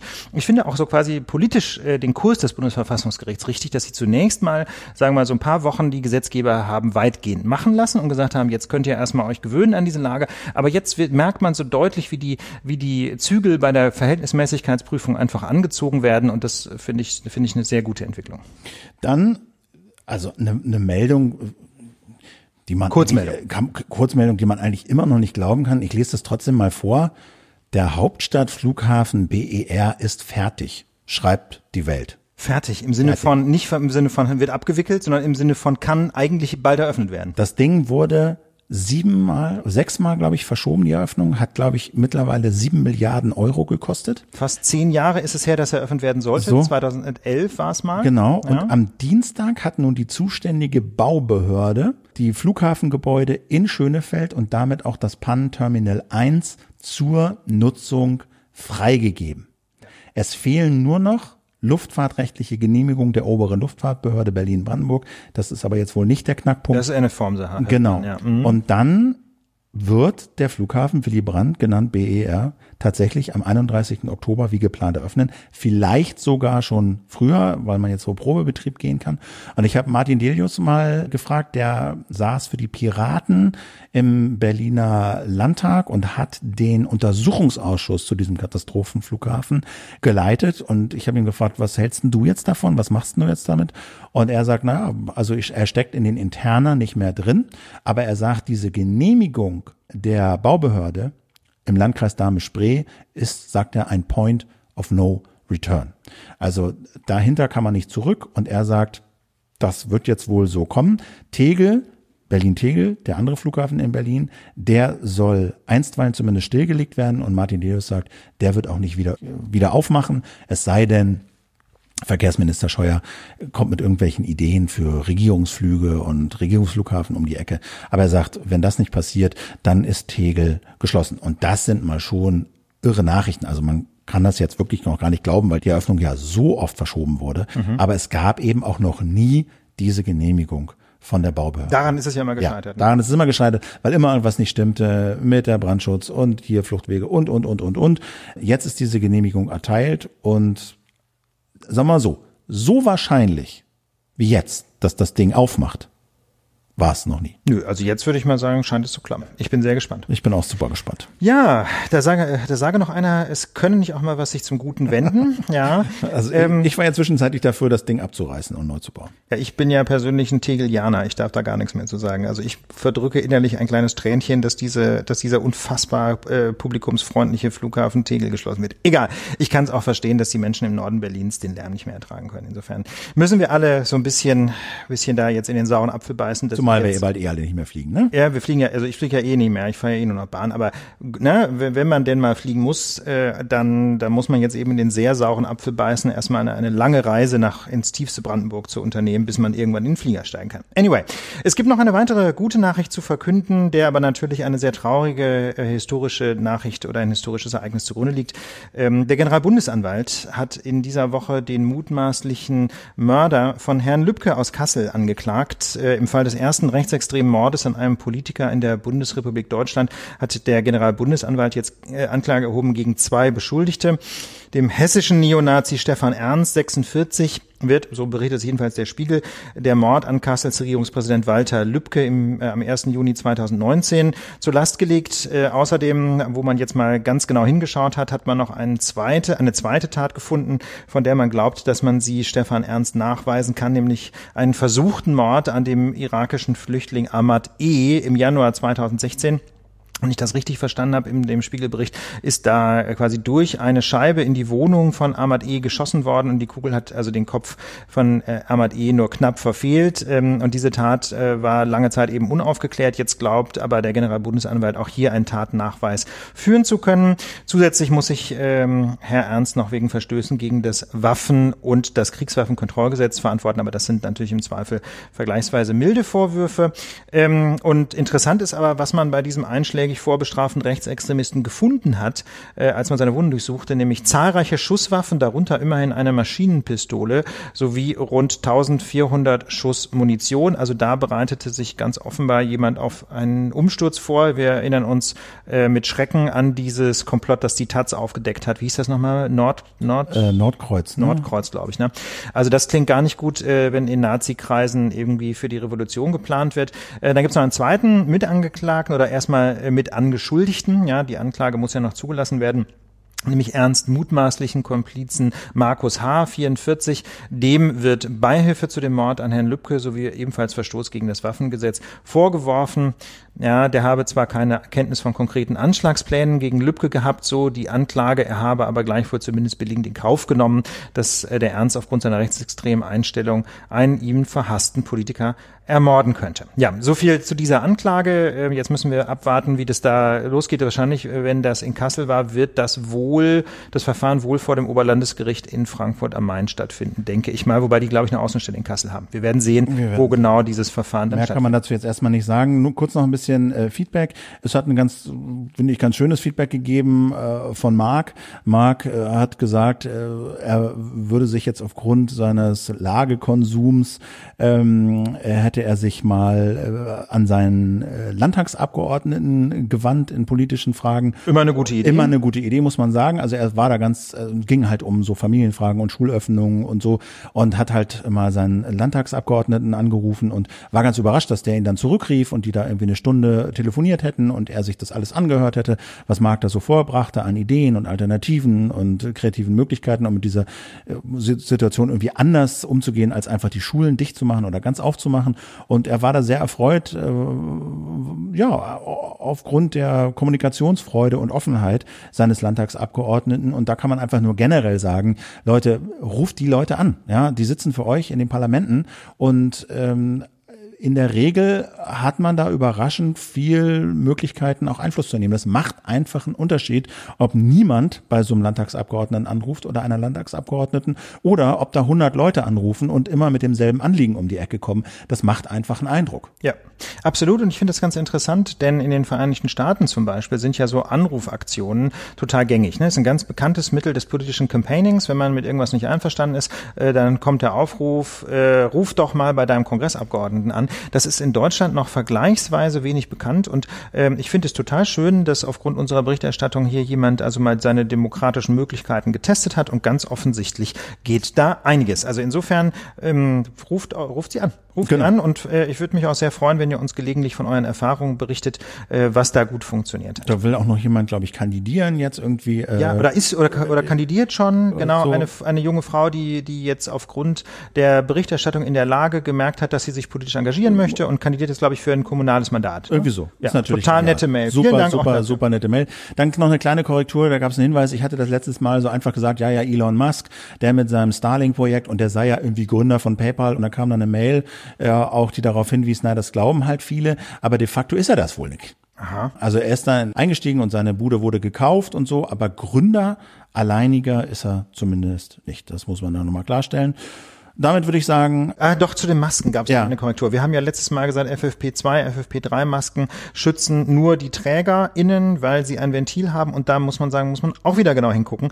Denn FFP2 und FFP3-Masken gibt es mit und ohne Ventil. Und wenn sie natürlich kein Ventil haben, dann schützen sie TrägerInnen und Umwelt, weil sie dann in beide Richtungen filtern, während sie mit Ventil nur die TrägerInnen schützen, weil sie dann ja die Ausatemluft ungefiltert rausschicken. Also mit anderen Worten, es ist alles kompliziert, auch mit den Masken. Ja, damit aber sind wir am Ende dieser Lage der Nation und haben die Lage der Nation hoffentlich ähm, umfassend und abschließend erörtert. Wir danken euch ganz herzlich für die Aufmerksamkeit, aber auch für die vielen Abos. Es haben ganz viele Menschen ein Abonnement der Lage der Nation abgeschlossen. Wenn ihr uns unterstützen wollt, wenn die Lage quasi am Leben bleiben soll, freuen wir uns, wenn ihr euch eins klickt. Das geht ganz einfach unter lagedernation.org slash plus. In diesem Sinne, ganz herzlichen Dank, bleibt gesund und werdet gesund, wenn ihr krank seid und wir hören uns nächste Woche. Schönes wieder, langes Wochenende. Wenn ihr mögt. Schönes Wochenende, schönen 1. Mai. Bis dann. Tschüss. Tschüss.